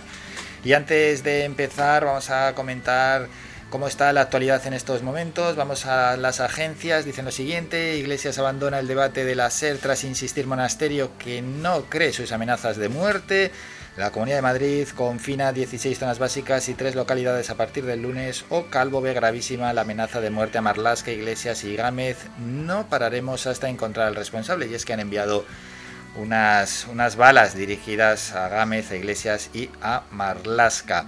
Nos vamos a los periódicos más cercanos. En Canarias 7, el nivel 3 se suaviza con el toque de queda a las 11 y los viajes con test negativo. Y es que Gran Canaria, con una media de 80 contagios diarios, y Tenerife con 100 se mantienen, nos mantenemos en nivel de alerta 3 de riesgo, pero se amplía ese horario, ese toque de queda que pasa de las 10 de la noche a las 11 de la noche, en cierta medida pues también para pensando en la hostelería, ¿no? Porque pues todo aquel que quiera cenar algo en una terraza lo tiene un poquito complicado a veces, ¿no? Si el toque de queda es a las 10, se da se amplía un poco hasta las 11 de la noche, lo cual también era una petición de la hostelería. Y el hierro, por cierto, pasa de nivel 1 a nivel 2. Más asuntos en la provincia. Dicen lo siguiente, el gobierno recupera los viajes interinsulares para ocio en el nivel 3, eso sí, para salir de las dos islas donde se concentran principalmente los contagios, tanto para salir de Tenerife como para salir de nuestra isla hay que presentar un test negativo. Román Rodríguez se ha vacunado con AstraZeneca, dice hoy es un buen día. Y Tenerife concentra 6 de cada 10 de los nuevos contagios del archipiélago. Con este rápido repaso que hemos hecho de la actualidad, vamos a escuchar una canción, vamos a preparar ya todo el estudio para poder comenzar con la tertulia.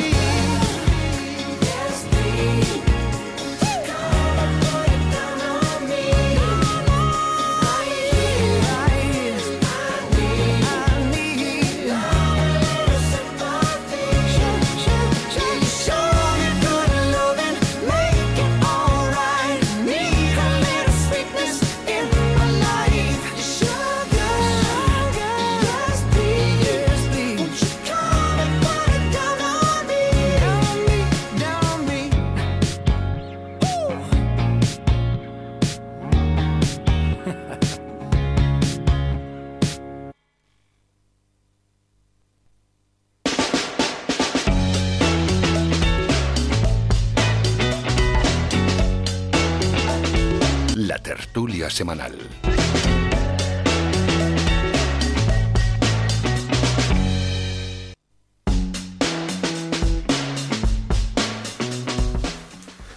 Tiempo ya para la tertulia semanal. Hoy es viernes, es 23 de abril, día del libro, etcétera, etcétera, que ya lo hemos repasado a lo largo del programa. Y vamos a presentar directamente a los tertulianos. Está con nosotros Julio Ojeda del PSOE. Julio, buenos días. Muy buenos días y feliz día del libro. Pilar Mesa de Coalición Canaria, Buenos buenos, días. Y Luis Rodríguez del Partido Popular, buenos días. Hola, buenos días. Bueno, pues mm, me gusta repasar ¿no? los temas que acontecen, que se ponen en la mesa sobre pues, en los últimos siete días. Por cierto, uno de los temas estrellas ha sido la Superliga. No sé si os gusta o no os gusta el fútbol, pero ha habido, ha habido debate ahí sobre la. Superliga. ¿eh? Ha durado poco además, por cierto, ¿no? Porque ya al final parece que los equipos que estaban animados a formar, yo no soy muy futbolero, tengo que especificarlo, pero que parece que al final han dado marcha atrás, ¿no? Y, y- y bueno, y ese negocio no, no va a tirar para adelante. ¿no? Na- Nació muerta, nació muerta, pero lo que asombra es el dinero que mueve el fútbol. Esas cifras que, que manejaban los, los 12 clubes y es el dinero que llega para rescatar España, casi casi. Sí, yo, no- yo tampoco soy excesivamente futbolero, me gusta, pero no, no, que, no hago un... eh, no lo sigo con mucha asiduidad, pero sí es verdad que yo últimamente, bueno, en los últimos años siempre he considerado que el fútbol, después de toda la dinámica que hay en los medios de, de comunicación, yo lo defino como el opio del pueblo, es decir, parece que no dan partido de fútbol y no hay problemas, eh, y es una forma, a lo mejor una vía, una vía de escape. Y muchas veces el dinero que maneja el fútbol es realmente da miedo, da miedo. miedo.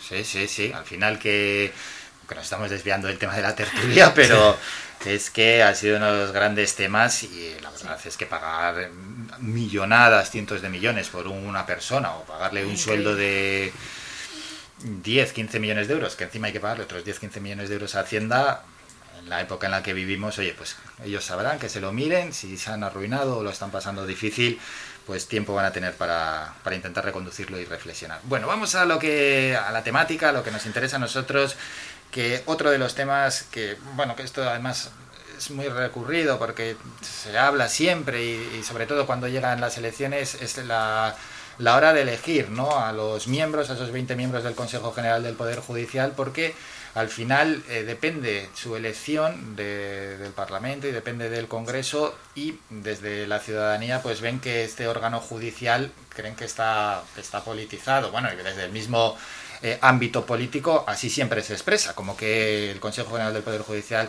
pues está, está politizado. Ha habido promesas a la hora de previo a las elecciones de cambiarlo pero cuando uno llega al poder pues muchas veces no le interesa no Eh, como, como sucede con, con tantas y tantas acciones políticas pues en este caso pues no, no le interesa cambiar eh, la forma de elegir a, a los miembros del Consejo General del Poder Judicial.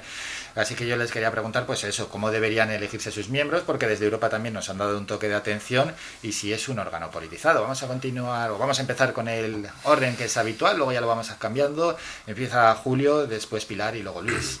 Bueno, yo considero que, que bueno, eh, este órgano eh, en sí, su funcionamiento no es un funcionamiento que esté o deba estar eh, politizado, dado que tenemos que creer en la independencia de los jueces y los juristas que conforman este, el, el Consejo como órgano, en este caso, de, de, gobierno sobre el Poder Judicial, que además se encarga de algo muy importante, como es velar precisamente por esa independencia eh, de los jueces y, y, las juezas a la hora de realizar su trabajo. Lo que sí considero que pueda estar politizado, porque efectivamente lo está, porque eh, esa decisión se toma en el Congreso y en el Senado eh, a propuesta de los partidos eh, políticos que están llamados a, a consensuar esa, esa terna de, profesionales de, de, la justicia para, para, para dirigir este, este asunto, sí que está politizado evidentemente porque eh, se hace de esta, desde esta fórmula. Yo realmente eh, desconozco cuál podría ser la fórmula para que eh, pues mejorar esta, esta situación, pero yo sí creo que es conveniente porque es saludable además para, para todos y para todas el, el creer en la, en la independencia de los, de los profesionales que, que trabajan en este, en este ámbito. ¿no?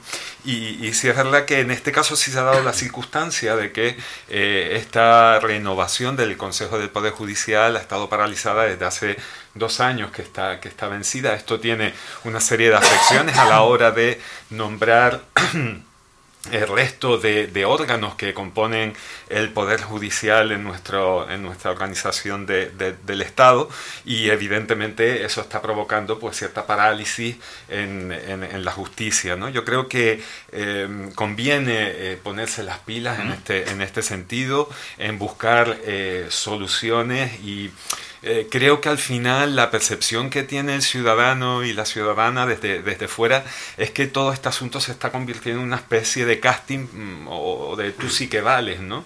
Y, creo que um, esa misma confianza de la que yo hablaba en los profesionales deberían también tener las personas que lo deciden y saber que estas personas eh, actuarán de manera absolutamente independiente. Pilar Mesa. Bueno, nosotros creemos que realmente debería haber una justicia independiente. Hasta el momento siempre se ha, dado indicios de cierta disponibilidad dependiendo del gobierno que esté gobernando en ese momento. Y sí debería haber una reforma del Poder Judicial, una absoluta y que sea independiente, realmente que vigile y vele por una justicia real para todos, o sea, que realmente es lo que significa la justicia, o sea, que sea independiente y no, y no tan politizada. Luis Rodríguez. Sí, bueno, eh, ahí yo es que después del el intento que ha, ha, tenido el grupo el grupo de gobierno actual, tanto PSOE como Unidas Podemos, en la reforma del Consejo General del Poder Judicial, la reforma del Poder Judicial, hmm. yo creo que se ha cargado uno de los principios básicos de, de un Estado de Derecho, que es el principio de división de, eh, de división de poderes.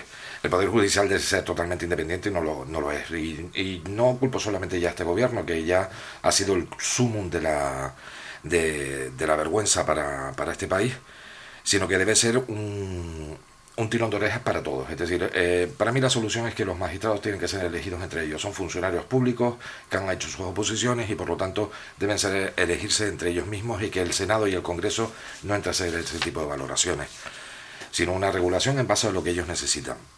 Me parece increíble que 2.500 magistrados de la Asociación Francisco de Vitoria haya pedido amparo a la Unión Europea por la reforma de, de, del Poder Judicial en, en, este país y que la Unión Europea nos haya tirado de las orejas a España, con lo cual nos está diciendo que cuidado, que estamos en, un, en una sociedad democrática, social y democrática de derecho y estamos rompiendo eh, ese principio que decía antes de la división de poderes y sobre todo con el Poder Judicial. Parece que Montesquieu, al final, no me acuerdo qué político dijo que había muerto, pues creo que, que lo han intentado matar definitivamente eh, de forma pragmática.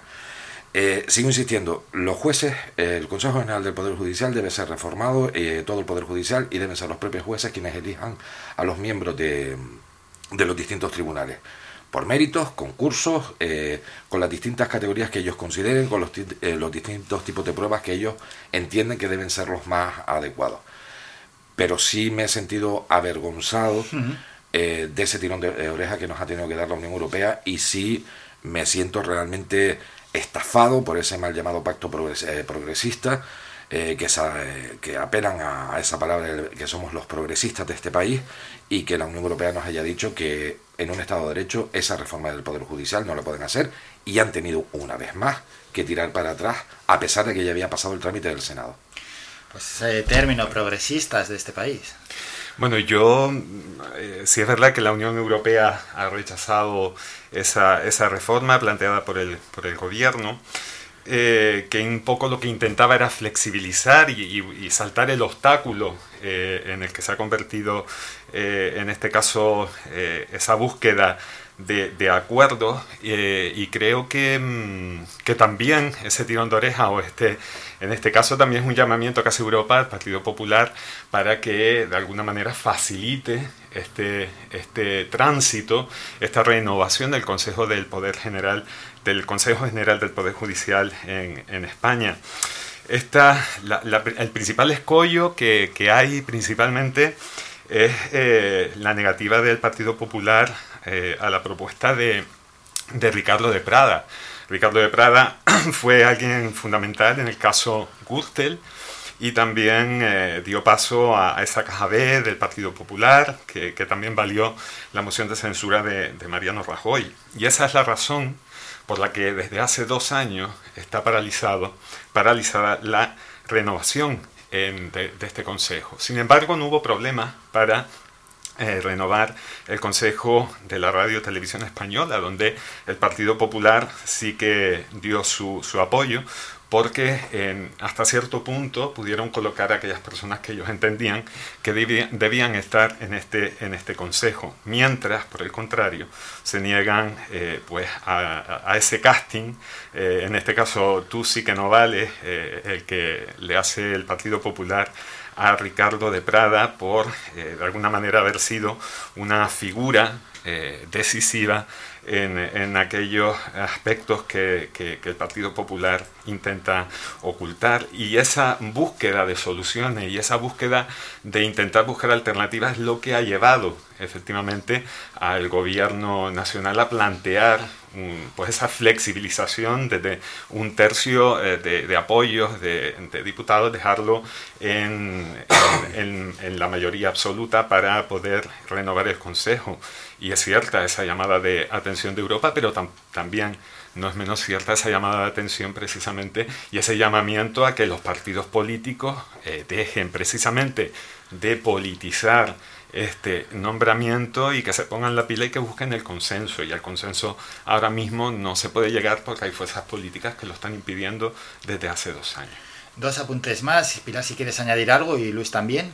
Eh, yo creo que no debería haberse llegado ni siquiera a plantear. O sea, esto debe ser, como bien dijo Luis, algo de donde tenía que haberse tiene que ser elegido por jueces y, entre ellos y, de, y no salir de ahí. Porque de que salga de ahí ya enseguida se va a politizar. No hay es que no va a haber otra, otra manera. O sea que ni siquiera tenía que haberse planteado. Tenemos que esperar que llegue de Europa.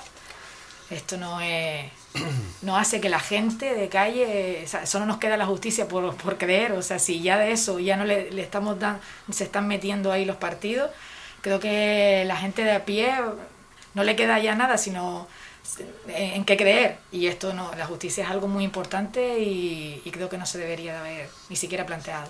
Luis Rodríguez, para cerrar el tema. Sí, bueno, le, pediría al, al, compañero Julio que los argumentarios del Partido Socialista los dejara de vez en cuando a un lado sobre todo porque cuando no tiene argumentos siempre tira de, la corrupción del Partido Popular y le recuerdo que no hay ahora mismo nadie del Partido Popular que esté en el Congreso de los Diputados con una imputación con los casos que usted está diciendo, Julio, con los que estabas comentando. Mira, esto es una cuestión muy sencilla. La Unión Europea nos ha tirado de las orejas. La Unión Europea. Y eso es una vergüenza para este país. Decir, no me puedes decir y e ir con un argumentario que te lo podrán mandar el partido no todos los meses o todos los días o todas las semanas, no sé cómo actuará el Partido Socialista en ese sentido, y no decirme que el Partido Popular no ha intentado tirar de, las reformas porque sí lo ha hecho. Mira, te voy a poner un ejemplo. Eh, la sistemática de de este gobierno es siempre decir no a todo lo que propone el Partido Popular. La sistemática de este gobierno ha sido, por ejemplo, poner no a la ley de pandemia. Y ahora resulta que todos sus socios colaterales, que creo yo que no tienen nada que ver con el Partido Popular, están a favor de la propuesta que ha hecho el Partido Popular con la ley de pandemia.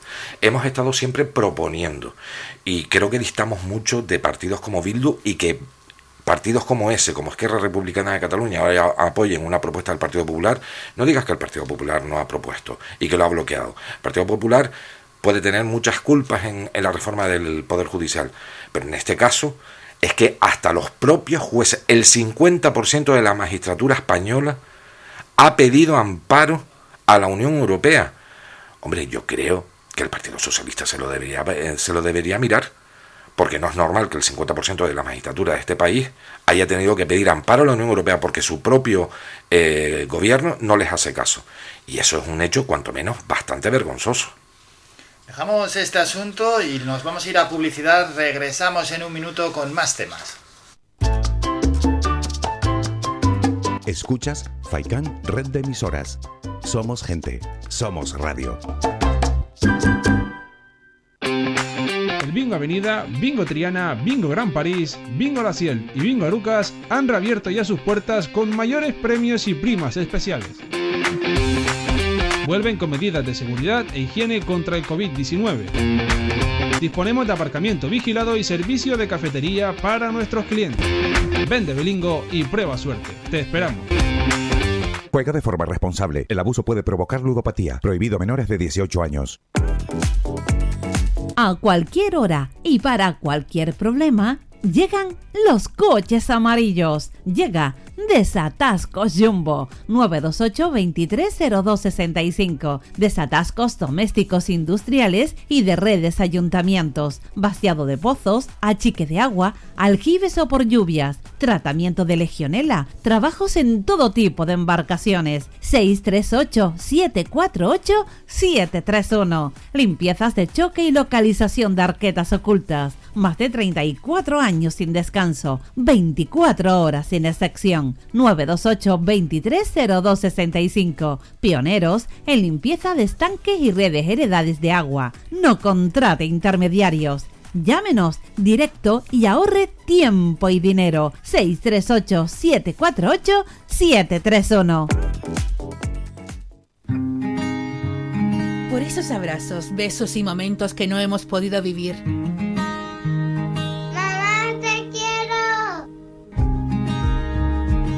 Viveros de Rosal te ofrece regalos especiales para el Día de la Madre. Centros de plantas, ramos de flores, centros florales, orquídeas, frutales. Estamos abiertos de 8 de la mañana a 8 de la noche y el domingo 2 de mayo abrimos de 8 a 4 de la tarde. Estamos ubicados en la carretera general Montaña Los Vélez a Güimes. Celebra el Día de la Madre con Viveros de Rosal. Por esas palabras que no te pude dar, hoy te digo... ¡Mamá, te quiero!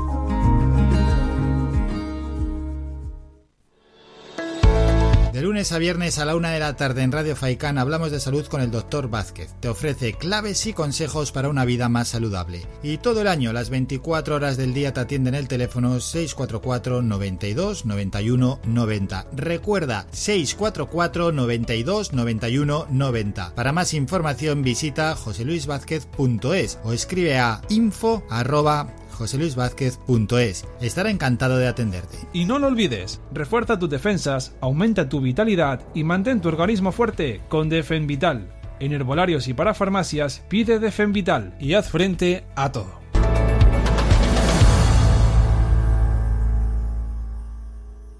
Faikan,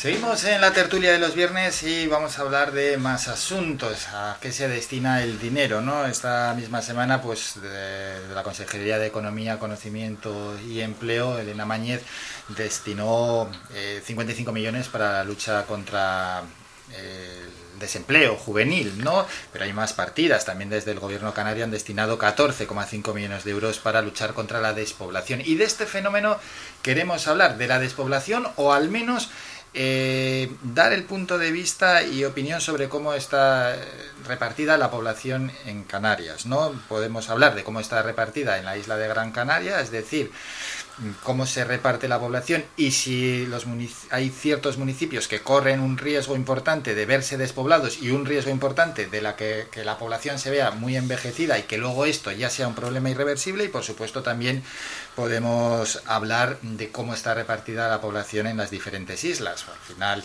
hay dos islas ¿no? que tienen el mayor número de habitantes y cómo mm, eh, pueden encarar el futuro el resto de islas que están mucho más despobladas. Irar, ¿qué te parece este asunto de la despoblación y de cómo está distribuida la población en el archipiélago? Si, se está trabajando seriamente en ello, si se está haciendo avances para que a futuro esto no sea un problema. Bueno, esto, este reparto es un efecto, un problema generado desde hace, mucho tiempo. La diferencia entre zonas rurales y las zonas urbanas, pues está claro que eh, normalmente son por la mejora de los servicios básicos, como hemos visto, como por ejemplo la fibra óptica. Hemos visto en esta pandemia eh, el tema de la brecha digital y eso, y eso hasta ahora, pues a lo mejor no se había visto tan, tan real hasta ahora ha faltado apoyo institucional del gobierno de Canarias y mucha, en, ese aspecto y muchas veces los ayuntamientos pues parchean esa falta de servicios en esa zona y, creo que efectivamente existe no solamente en, dentro del propio municipio e incluso lo que hablaba de servicio básico, fibra óptica, a veces el, hasta alumbrado, a veces eh, aguas a veces, y todo eso, por ejemplo, aquí en Telde, es una de las cosas que se está luchando en esas zonas rurales para que siga, para que se asemejen a, las zonas urbanas. Luis Rodríguez. Sí, bueno, eh, hay que distinguir lo que decías antes, es decir, las islas mal denominadas mayores, Gran Canaria y Tenerife, que concentran prácticamente el 80% de la población de Canarias, el 75-80% de la población del resto de las islas. El problema son las distancias. Aquí no son, no tenemos las distancias que tiene a lo mejor eh, los núcleos de población, como puede ser en León, en Soria, en Palencia, ah. que eh, la que estamos denominando la España eh, vaciada. Eh, la cuestión es que aquí se concentra casi todo en estas dos islas, en la franja del litoral que suelen ir hacia la zona sur de las islas, por ser, por ser eminentemente las zonas turísticas. Yo, desde mi punto de vista, el problema lo tiene no solamente Canarias, sino el conjunto del país. Es decir, yo creo que hay que fomentar a las familias, hay que fomentar la natalidad y la despoblación de, las de, de los municipios, como en, el caso de, Gran Canaria, podría ser Artenara, Valle Seco, Tejeda, incluso la aldea, que esperemos que ya con con la carretera que llega, que llega hasta la aldea se pueda llegar a solucionar eh, un problema en las vías de comunicación, eh, pueda mejorarse. Pero creo que el núcleo fundamental está en la familia, es decir, hay que fomentar la natalidad. Eh, nuestro país, al ritmo de la natalidad que tiene, se calcula que en, cuestión de 40 años vamos a tener 20 millones de habitantes y eso es una, un disparate, es decir, vamos a, bajar la, la, población en más de la mitad de lo que tenemos actualmente. Eh, hay factores muy importantes que se debe tratar por parte de la administración para intentar que esas núcleos de, esos núcleos de población eh, sigan, sigan adelante. Hablaba, por ejemplo, ahora Pilar de los casos de la brecha digital. Bueno, la brecha digital en el Ayuntamiento de Telde, precisamente que es el que ella conoce y yo también conozco, no está precisamente solucionando y tenemos claros ejemplos últimamente de manifestaciones de vecinos en piletillas en, eh, o en caserones que no están solucionando el problema y no tienen intención de solucionarlo porque están poniendo impedimentos de forma continua. Entonces, hay muchísimos factores que hay que solucionar, pero yo creo que hay que hacerlo desde de, las tres administraciones, es decir, desde el Estado, la comunidad autónoma, cabildos en este caso en, la comunidad autónoma de Canarias y, los propios ayuntamientos. Pero no que cada uno dispare de una forma diferente. Yo creo que nos tenemos que sentar, todas las administraciones públicas se tienen que sentar y buscar soluciones para que la despoblación no, no siga avanzando. Y sobre todo, sigo insistiendo, la natalidad. La natalidad hay que proteger a las familias y hay que buscar que las familias puedan tener más hijos y con ayudas directas a esas familias porque nos vamos a, un país con grandes problemas de despoblación. Julio. Bueno, yo considero que, es una gran noticia eh, el, esfuerzo, en este caso, que está haciendo el gobierno de Canarias en materia de, despoblación. Creo que precisamente esta información en el que se invierten más de 14 millones de euros en la construcción, eh, rehabilitación también de, de, vivienda en los municipios de menos de 20.000 habitantes es un paso absolutamente importante para romper ese círculo vicioso en el que entran las zonas despobladas, la gente se va de los municipios porque dejan de haber servicios, los servicios no se aumentan porque no hay gente suficiente para hacerlos eh, pues sostenibles de alguna manera. Y eh, desde luego pues eh, este tipo de propuestas contribuyen de manera decisiva a, a precisamente dinamizar y vertebrar de nuevo la cohesión en estos, en estos municipios menores de, de 20.000 habitantes y conviene recordar que esta inversión va a suponer además una apuesta importante en materia de vivienda, puesto que supone la construcción de 614 viviendas en los próximos cinco años. Además, ya hay firmado, se va a firmar próximamente un convenio con la FECAM para eh, agilizar estos, estos trámites. Y lo que es fundamental, aparte de todos estos servicios que comentamos en eh, ahora mismo los compañeros han comentado y yo creo que es fundamental también dinamizar las zonas rurales, los recursos públicos, eh, si hay más ciudadanía se pueden mantener esos colegios que en muchos casos y en muchas zonas se han ido eh, cerrando porque no hay menores para, para, para llenar sus aulas, es una manera también de vertebrar su, su economía, también se genera empleo con esta con estas, con estas propuestas y desde luego y evidentemente se, se, facilita el acceso a la vivienda. Yo por otra parte sí opino que, que bueno, si echándole un vistazo no a los eh, argumentarios que me manda el partido, sino consultando las fuentes directamente a donde voy y acudo normalmente para informarme y prepararme las, las tertulias, en este caso el ISTAC, vemos que en Canarias la, la, la evolución de, de la de, demográfica es eh, de alguna manera eh, equilibrada, dado que eh, bueno, pues se viene aumentando a ritmo de, de, un punto todos los años y creo que, que de alguna manera sí que, se, que, que, que, hay compensación entre los servicios, no, no hay un baby boom o algo que nos haga eh, que temer especialmente por, por el desarrollo demográfico de, la, de las islas. Sí es cierto que en cuanto a la natalidad sí se produce un, un descenso importante con respecto, por ejemplo, desde el año 2016 donde nacieron 16.150 pequeños y pequeñas, eh, pasamos al 2020, donde nacieron 14.137.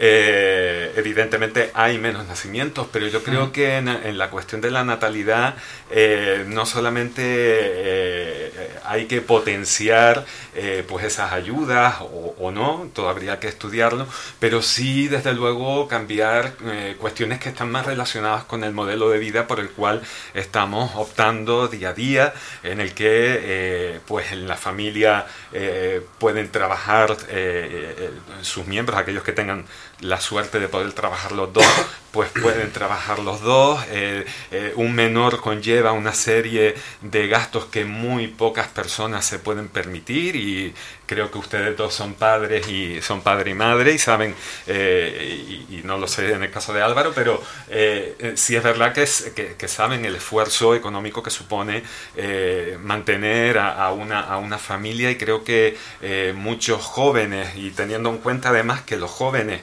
que hoy en día tendrían que estar en la etapa de, de, de, de iniciarse en la aventura de la maternidad, en la paternidad, mm. son todos eh, millennials, son jóvenes que nacieron a la sombra de los años 80 y son jóvenes que de manera constante han estado posponiendo sus sueños, son los grandes olvidados absolutamente. Sufrieron la crisis de 2008, cuando empezaban a sacar un poco la cabeza eh, ha golpeado de nuevo una nueva crisis con el COVID-19 eh, eh, COVID y evidentemente con ese panorama es difícil que puedan asumir la aventura de, de la maternidad y la, y la, paternidad. ¿no? Creo que hay muchísimas condiciones que se dan en esta, en esta cuestión, pero que sí que es importante sobre todo guardar ese equilibrio, sobre todo porque además en Canarias el, territorio no es infinito, el territorio está, bien delimitado porque estamos rodeados de, de, agua y por lo tanto eh, eh, pues tiene que haber un, equilibrio y, creo que también eh, hay que intentar controlar, no controlar, sino sí potenciar precisamente el retorno a esas áreas despobladas porque se está produciendo también un, un, exceso de concentración de, ciudad, de ciudadanos y de población en las zonas más urbanas como las capitales y grandes ciudades. Bueno, pues el tema de la despoblación ha salido también el tema de la natalidad que otro día podemos tratar más en profundidad porque sin duda alguna pues es puede ser uno de los grandes problemas a los que nos enfrentemos y más aún teniendo en cuenta que la esperanza de vida cada vez es más larga, cada vez son mayor el número de pensionistas y si la natalidad pues es una de los países con la natalidad más baja junto con Malta, esto es un problema que que, que, nos puede estallar y que, que, puede ser irreversible. Es un, un, un auténtico problemón, ¿eh? como quede estructurada, o, bueno, ya como está estructurada, ¿no? la pirámide poblacional en nuestro país y a la hora de ver si, si el sistema lo va a aguantar o no. De la Sobre seguridad todo. social, el, las pensiones, que el otro día se nos quedó sin tocar, la reforma de las pensiones, ver si esto es sostenible a largo plazo. Sobre todo porque nos encontramos a, a en las puertas de los jubilados del baby boom de este país. Es Mm. decir, empezamos ahora, empiezan ahora a entrar esas personas que empiezan a, a jubilarse de ese baby boom después de la posguerra y todo el, el problema que sufrió este país. Y va, vamos a ver cómo sostenemos ese sistema de pensiones. Va a ser muy complicado. Y es verdad, y es hora de que los políticos además le hablen claro ¿eh? a los ciudadanos y les digan que, que, no sean cortoplacistas y que hagan ya políticas a, a, largo plazo. Vamos a cambiar de asunto, hay que hablar de inmigración, este es un tema que podríamos estar hablando largo y tendido. Dentro del, del problema migratorio está, queremos centrarnos en los campamentos de acogida de los inmigrantes y es que el defensor del pueblo ha visitado esta semana de nuevo los campamentos migrantes instalados en Canarias y lo que quería preguntar a los tertulianos es su opinión ¿no? en torno a, a estos campamentos, hasta cuándo es, es, sostenible esta situación, si es sostenible esta situación y quiénes son los culpables de, de, que nos, de que nos encontremos así y cuáles son las posibles soluciones, Luis. El tratamiento de los centros de acogida, tal que como se ha, se ha establecido, ha sido una, una nueva dejación última, última que ha tenido eh, este gobierno. Es decir, nos encontramos en un territorio como Canarias en, en un espacio muy pequeño. Eh, lo que no podemos es permitir eh, que tantas personas eh, puedan estar en centros de esas características y que nos hayamos convertido Canarias en una especie de cárcel en donde no podamos compartir con diferentes autonomías esa carga. Eh, es lamentable que no solamente están estos centros de acogida, sino que es que además vamos a muchos lugares del sur de nuestra isla y vemos como hoteles o apartamentos están siendo ocupados por esos inmigrantes ilegales, generalmente extranjeros. Yo sé que si llegan habrá que meterlos en algún sitio, pero vamos a compartir las cargas entre todo el Estado y entre la propia Unión Europea. Lo que, lo que no puede ser es que se convierta en una especie de Lampedusa. Esto hay que ser un poco solidarios entre todas las comunidades autónomas y no hacer lo que se ha hecho desde el Gobierno Central, impedir que esas personas puedan ir a los lugares eh, a redistribuir un poco esa carga entre, los distintas, entre las distintas comunidades autónomas o países de la Unión Europea. El, el problema es que eh, hemos visto la cantidad de situaciones anómalas, ilegales y hasta peligrosas uh -huh. en, muchos, en muchos casos eh, con la, el acogimiento de estas personas. Eh, los datos no se dan, pero las denuncias en los juzgados de San Bartolomé de Triajana se han triplicado, las ocupaciones se han triplicado, las agresiones sexuales se han, se han, multiplicado. No estoy diciendo que sean todos igual, porque no puedo generalizar, pero sí genera un problema que no podemos soportar nada más que los canarios. Eh, el resto de las comunidades autónomas creo que deben ser un poquito eh, permisivas y solidarias con Canarias y también tener un centro de acogida para que los podamos redistribuir. No significa que ni los estemos tratando ni como mejores ni como peores personas, sino que entre más seamos colaborando, mejor va a salir esa situación. Y es muy complicado que una, una situación geográfica como, como Canarias y la, las dimensiones de nuestras islas estén soportando este tipo de situaciones. Si eso además eh, vemos que el gobierno no pone los servicios a disposición de, los, de las fuerzas y cuerpos de seguridad del Estado para que se impida la llegada de, eh, de migrantes, pues más complicado todavía. ¿Hay que tratarlo bien? Por supuesto. ¿Son personas? Por supuesto. Pero hombre, no podemos soportar los canarios el 100% de, esa, de ese problema. Hay que ser solidarios entre las distintas comunidades autónomas. Julio, ¿cómo ve la, el problema? Bueno, eh, hay gran parte del discurso de Luis que, con el que estoy de acuerdo. eh, Gracias, Julio. de nada, sí que sirva de precedente. Apúntatelo ahí, día 23, el día, de- el día, el día del libro me tiene sensible. Pero eh, hay otra parte que, que me- que- con la que evidentemente no, no estoy de acuerdo. Pero me voy a centrar en lo que nos une, Luis. ¿vale? A ver si toman nota nuestros partidos y con el Consejo General del Poder Judicial trabajan desde lo que les une y no desde lo que les separa. Creo que mm, eh, la, la- la existencia de estos, de estos campamentos, y hablo eh, desde el punto de vista casi más personal, ¿no? Me, preocupa muchísimo y, a la vez que me preocupa, siento la verdad que mm, algo de vergüenza también. Y amor, eh, en este caso, no quita, no quita conocimiento y cuando las cosas entiendo que eh, se pueden hacer de una manera mejorable, creo que hay que, hay que hacerlo y, hacerlo eh, sin ningún tipo de, complejo. estos centros son unos espacios que fueron generados para atender una situación de emergencia, es decir, para acoger de manera temporal a una serie de personas que yo creo que es verdaderamente de lo que tenemos que hablar, qué, situaciones son las que se dan para que estas personas eh, decidan un día dejar atrás todas sus cosas y jugarse la vida eh, para buscar eh, pues, un- una, una vida en la que por lo menos puedan vivir, ¿vale? O sea, ya es que no es una vida mejor, sino que por lo menos puedan vivir porque donde viven sus vidas corren, corren peligro. Eh, creo que, que estos espacios al final se, están, se han convertido en espacios donde se están produciendo situaciones de hacinamiento, donde eh, no eh, se están cumpliendo, es muy difícil cumplir con los derechos humanos y esas son las cuestiones que a mí como ciudadano y como persona que, que tiene ciertas responsabilidades me, me, preocupan. Esta situación creo que es insostenible no desde ahora, creo que desde el minuto uno esta situación ha sido absolutamente insostenible y creo que mm, desde Canarias hemos echado un poquito de menos, eh, pues un poquito de proactividad, por lo menos por parte de Europa y por parte del gobierno de, España en este caso. Eh, es fundamental descongestionar estos centros porque no estamos siendo capaces de garantizar las condiciones adecuadas para, para estas personas.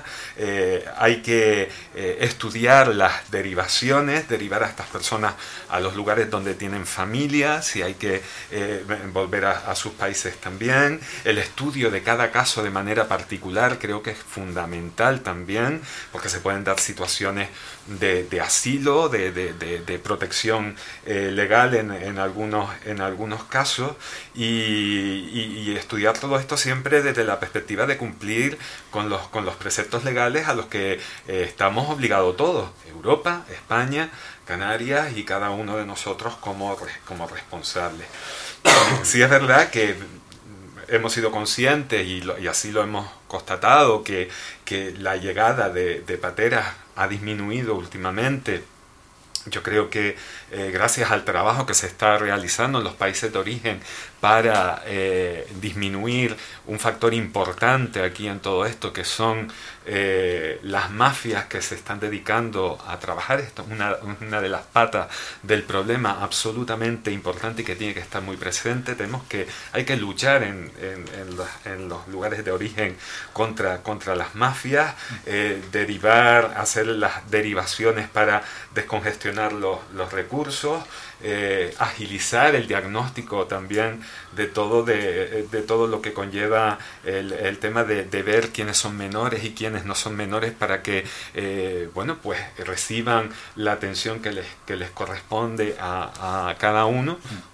Sí, que el, que el, te- el tema es casi inabarcable, ¿no? Pero porque se, desde lo que sucede en sus países de orígenes, desde la travesía, desde la situación, porque se ha llegado a, a- a- a, pues a vivir, ¿no? Estos inmigrantes que en sus países tengan que, que huir, llegar aquí, y luego la situación que viven.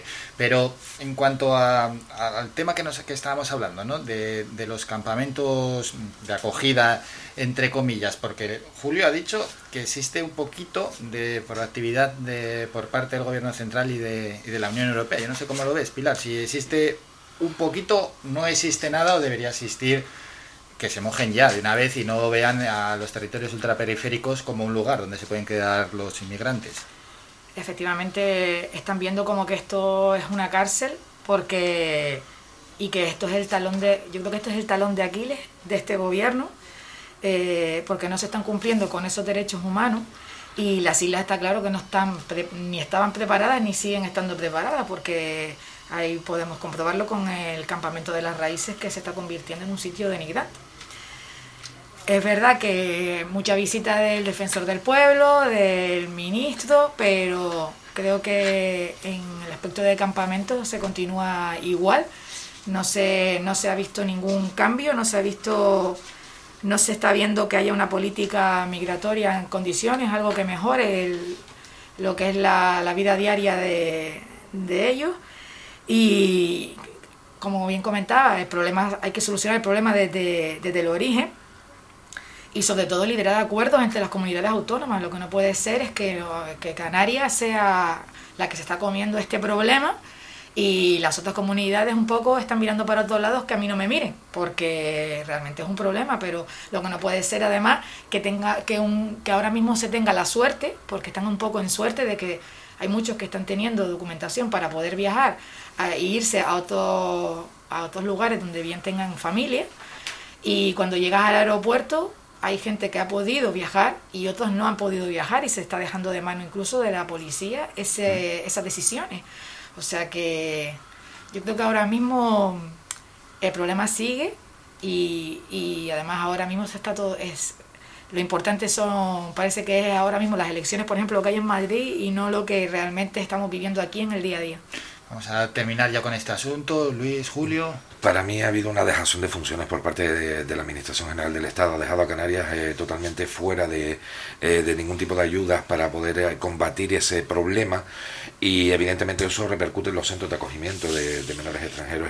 Es, que es algo normal. Es decir, recordemos que ni siquiera el ministro vino por aquí, el ministro del Interior tardó mucho tiempo en venir cuando tuvimos el problema en Arguineguín y, y no venía y se le exigía que por lo menos hiciera acto de presencia por un poco para solidarizarse con Canarias y que conociera la realidad. Recordemos las declaraciones y las manifestaciones que hubieron por parte de la alcaldesa de Mogán, eh, que tuvieron eh, repercusión a nivel nacional.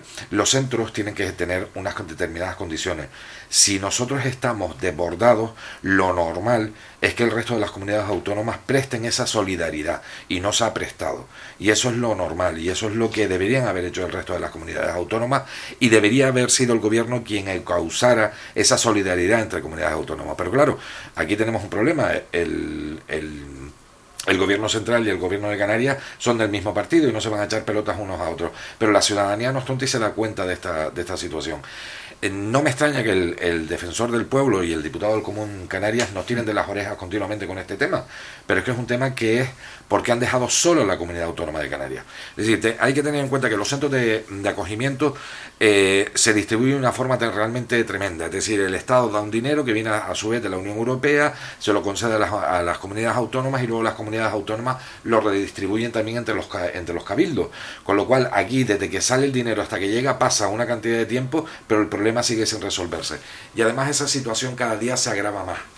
Y es lo que debería pensar y hacer el gobierno central de que debe actuar. Si tiene que mandar a la unidad militar de emergencia para hacer campamentos lo más rápido posible hasta que busquemos una solución, pero soluciones inmediatas. Ante grandes problemas, soluciones inmediatas. Por lo menos que sean para poder combatir ese- esa situación. Y más adelante iremos solucionando el problema. Pero no se ha hecho y se ha dejado dejación de funciones. Julio, un minuto para ir con este tema. Bueno, yo ahí sí es verdad que no, que no estoy de, acuerdo con, Luis, pero eh, sí entiendo que desde, desde Canarias eh, se, ha hecho un trabajo, es verdad que no desde la beligerancia, sino siempre desde la parte constructiva. Creo que el presidente de- del gobierno de Canarias, Ángel Víctor Torres, ha hecho eh, pues una labor importante de presión con respecto al gobierno del Estado para buscar soluciones, pero yo creo que aquí hay una pata importante de, la solución y de quién tiene que tomar las riendas en este asunto, porque no debemos olvidarnos que eh, Canarias es la puerta de Europa para todas estas personas. Estas, estas personas no vienen eh, a Canarias con la intención de quedarse aquí. La intención es llegar a Europa. Por lo tanto, es un problema en el que Europa también, eh, incluso al margen de, aceptar todas esas posibles errores y responsabilidades que, eh, haya que tener que asumir desde cada uno de los ámbitos, pero sí es verdad que es fundamental que eh, Europa sí que tome una actitud proactiva de cara a buscar soluciones con este, con, en referencia a a esta situación de manera indiscutible. Son las once y media, es habitualmente cuando terminamos con el programa, pero no nos queríamos ir sin abordar el asunto político, aunque sea de manera breve, así que vamos a hacer un descanso. Nos vamos a publicidad y volvemos para hablar de actualidad política y concretamente de los mensajes que lanzan los políticos.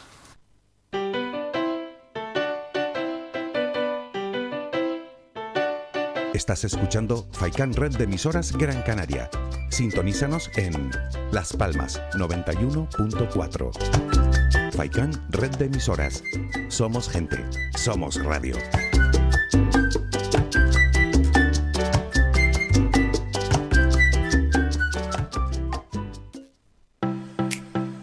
Al restaurante La Cofradía de Pescadores de Arguineguín, bajo la dirección de Manolo El Picao. Abierto los martes y de jueves a domingo, de 12 del mediodía a 11 de la noche. Lunes y miércoles cerrado por descanso del personal.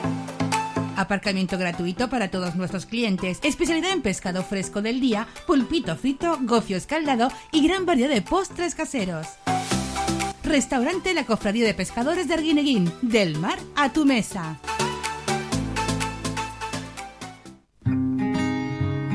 Por esos abrazos, besos y momentos que no hemos podido vivir.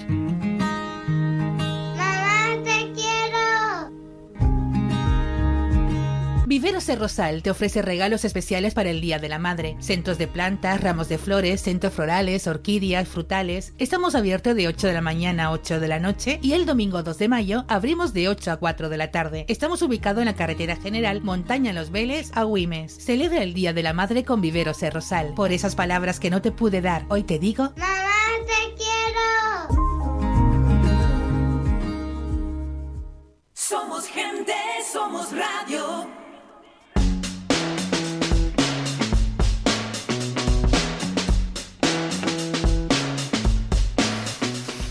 Hace, bueno, en anteriores tertulias hemos hablado de los mensajes que se lanzan desde las principales élites políticas de nuestro país, que están polarizando al electorado, están tensando quizás demasiado la cuerda. Esto pues puede generar cierta polarización en, nuestra sociedad y queremos comentar ya lo último porque, bueno, pues la actualidad política nos hace irnos a, Madrid. Eh, al final no dejan de ser partidos que que también están aquí y que el, problema se puede extrapolar a, nuestro archipiélago, pero es que queda una semana para que sean las elecciones, bueno, una semana más de una semana, porque quedan hasta el 4 de mayo y la situación ya está, está totalmente desbordada.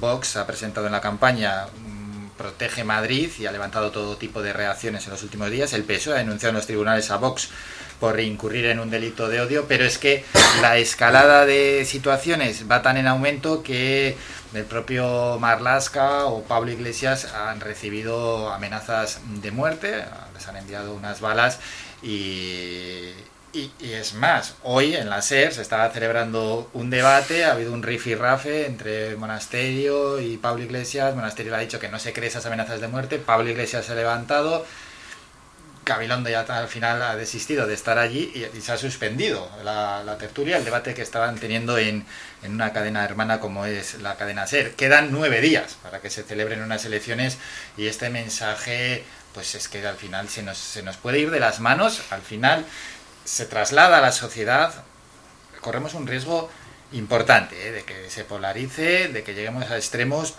y en particular punto de vista es que esto no, no es bueno. Así que vamos a ver qué, opinan también los tertulianos, Julio. Bueno, yo ahora eh, haciendo y escuchando la descripción de cómo está el panorama, que la verdad que escuchándote lo decir todo mm. seguido, la verdad es que impresiona, parece que estamos en, un, en, un, estado casi prebélico, ¿no?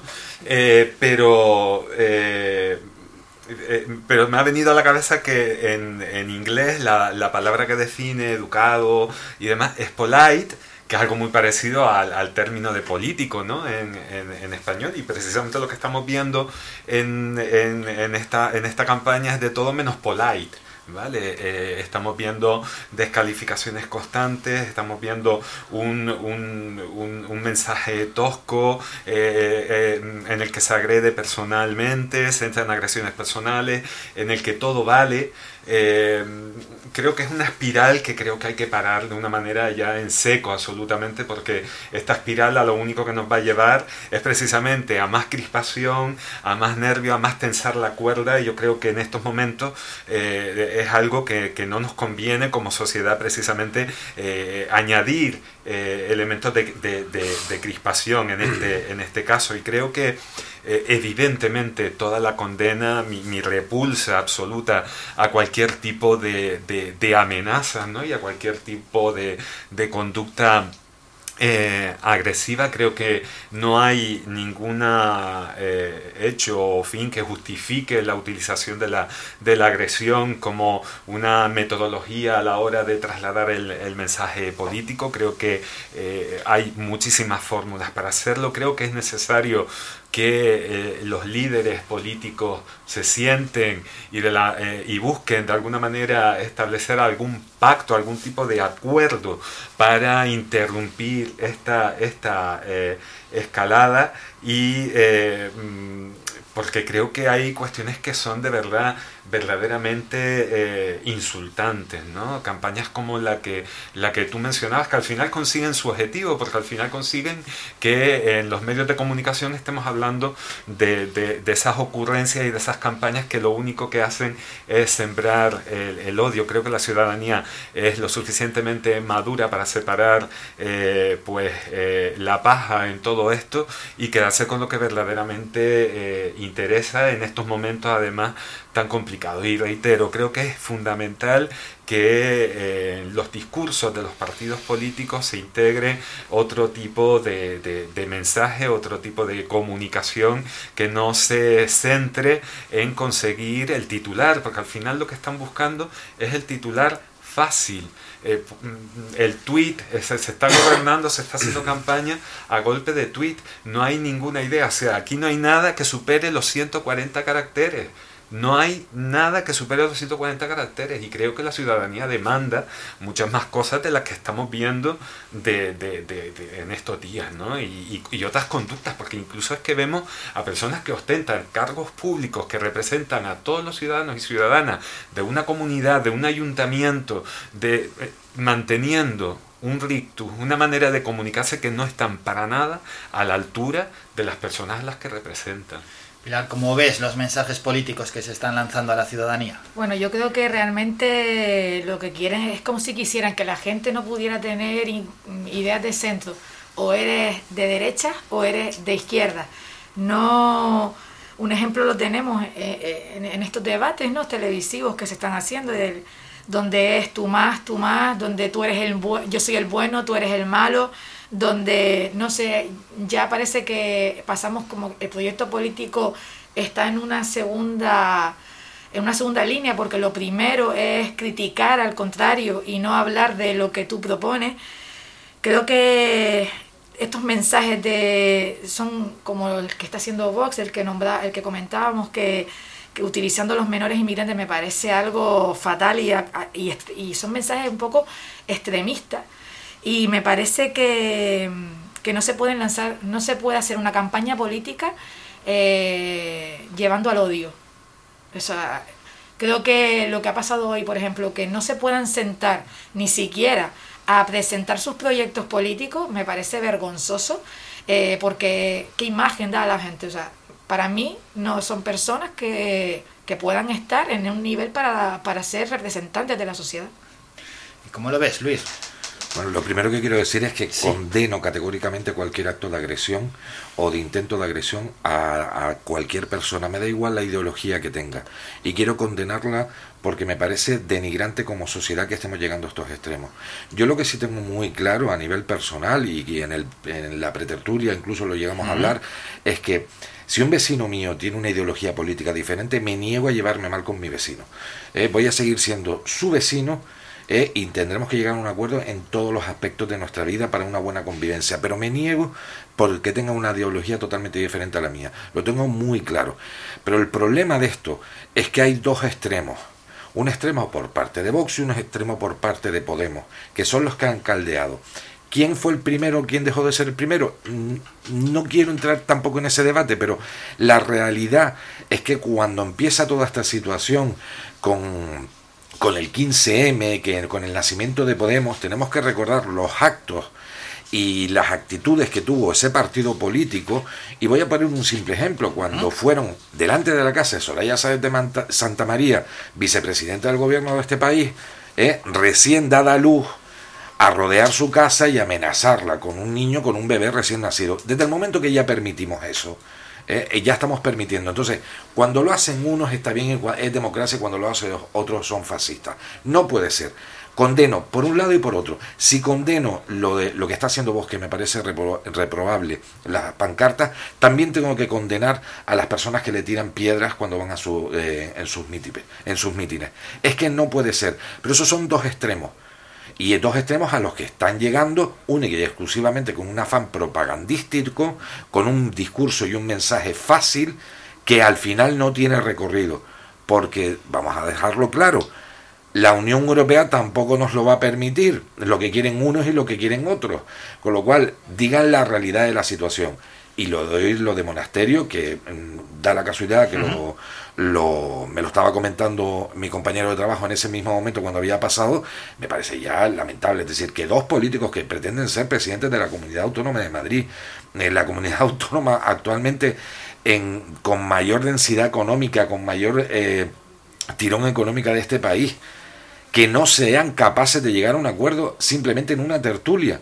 Me niego me niego a que esas personas representen a los madrileños.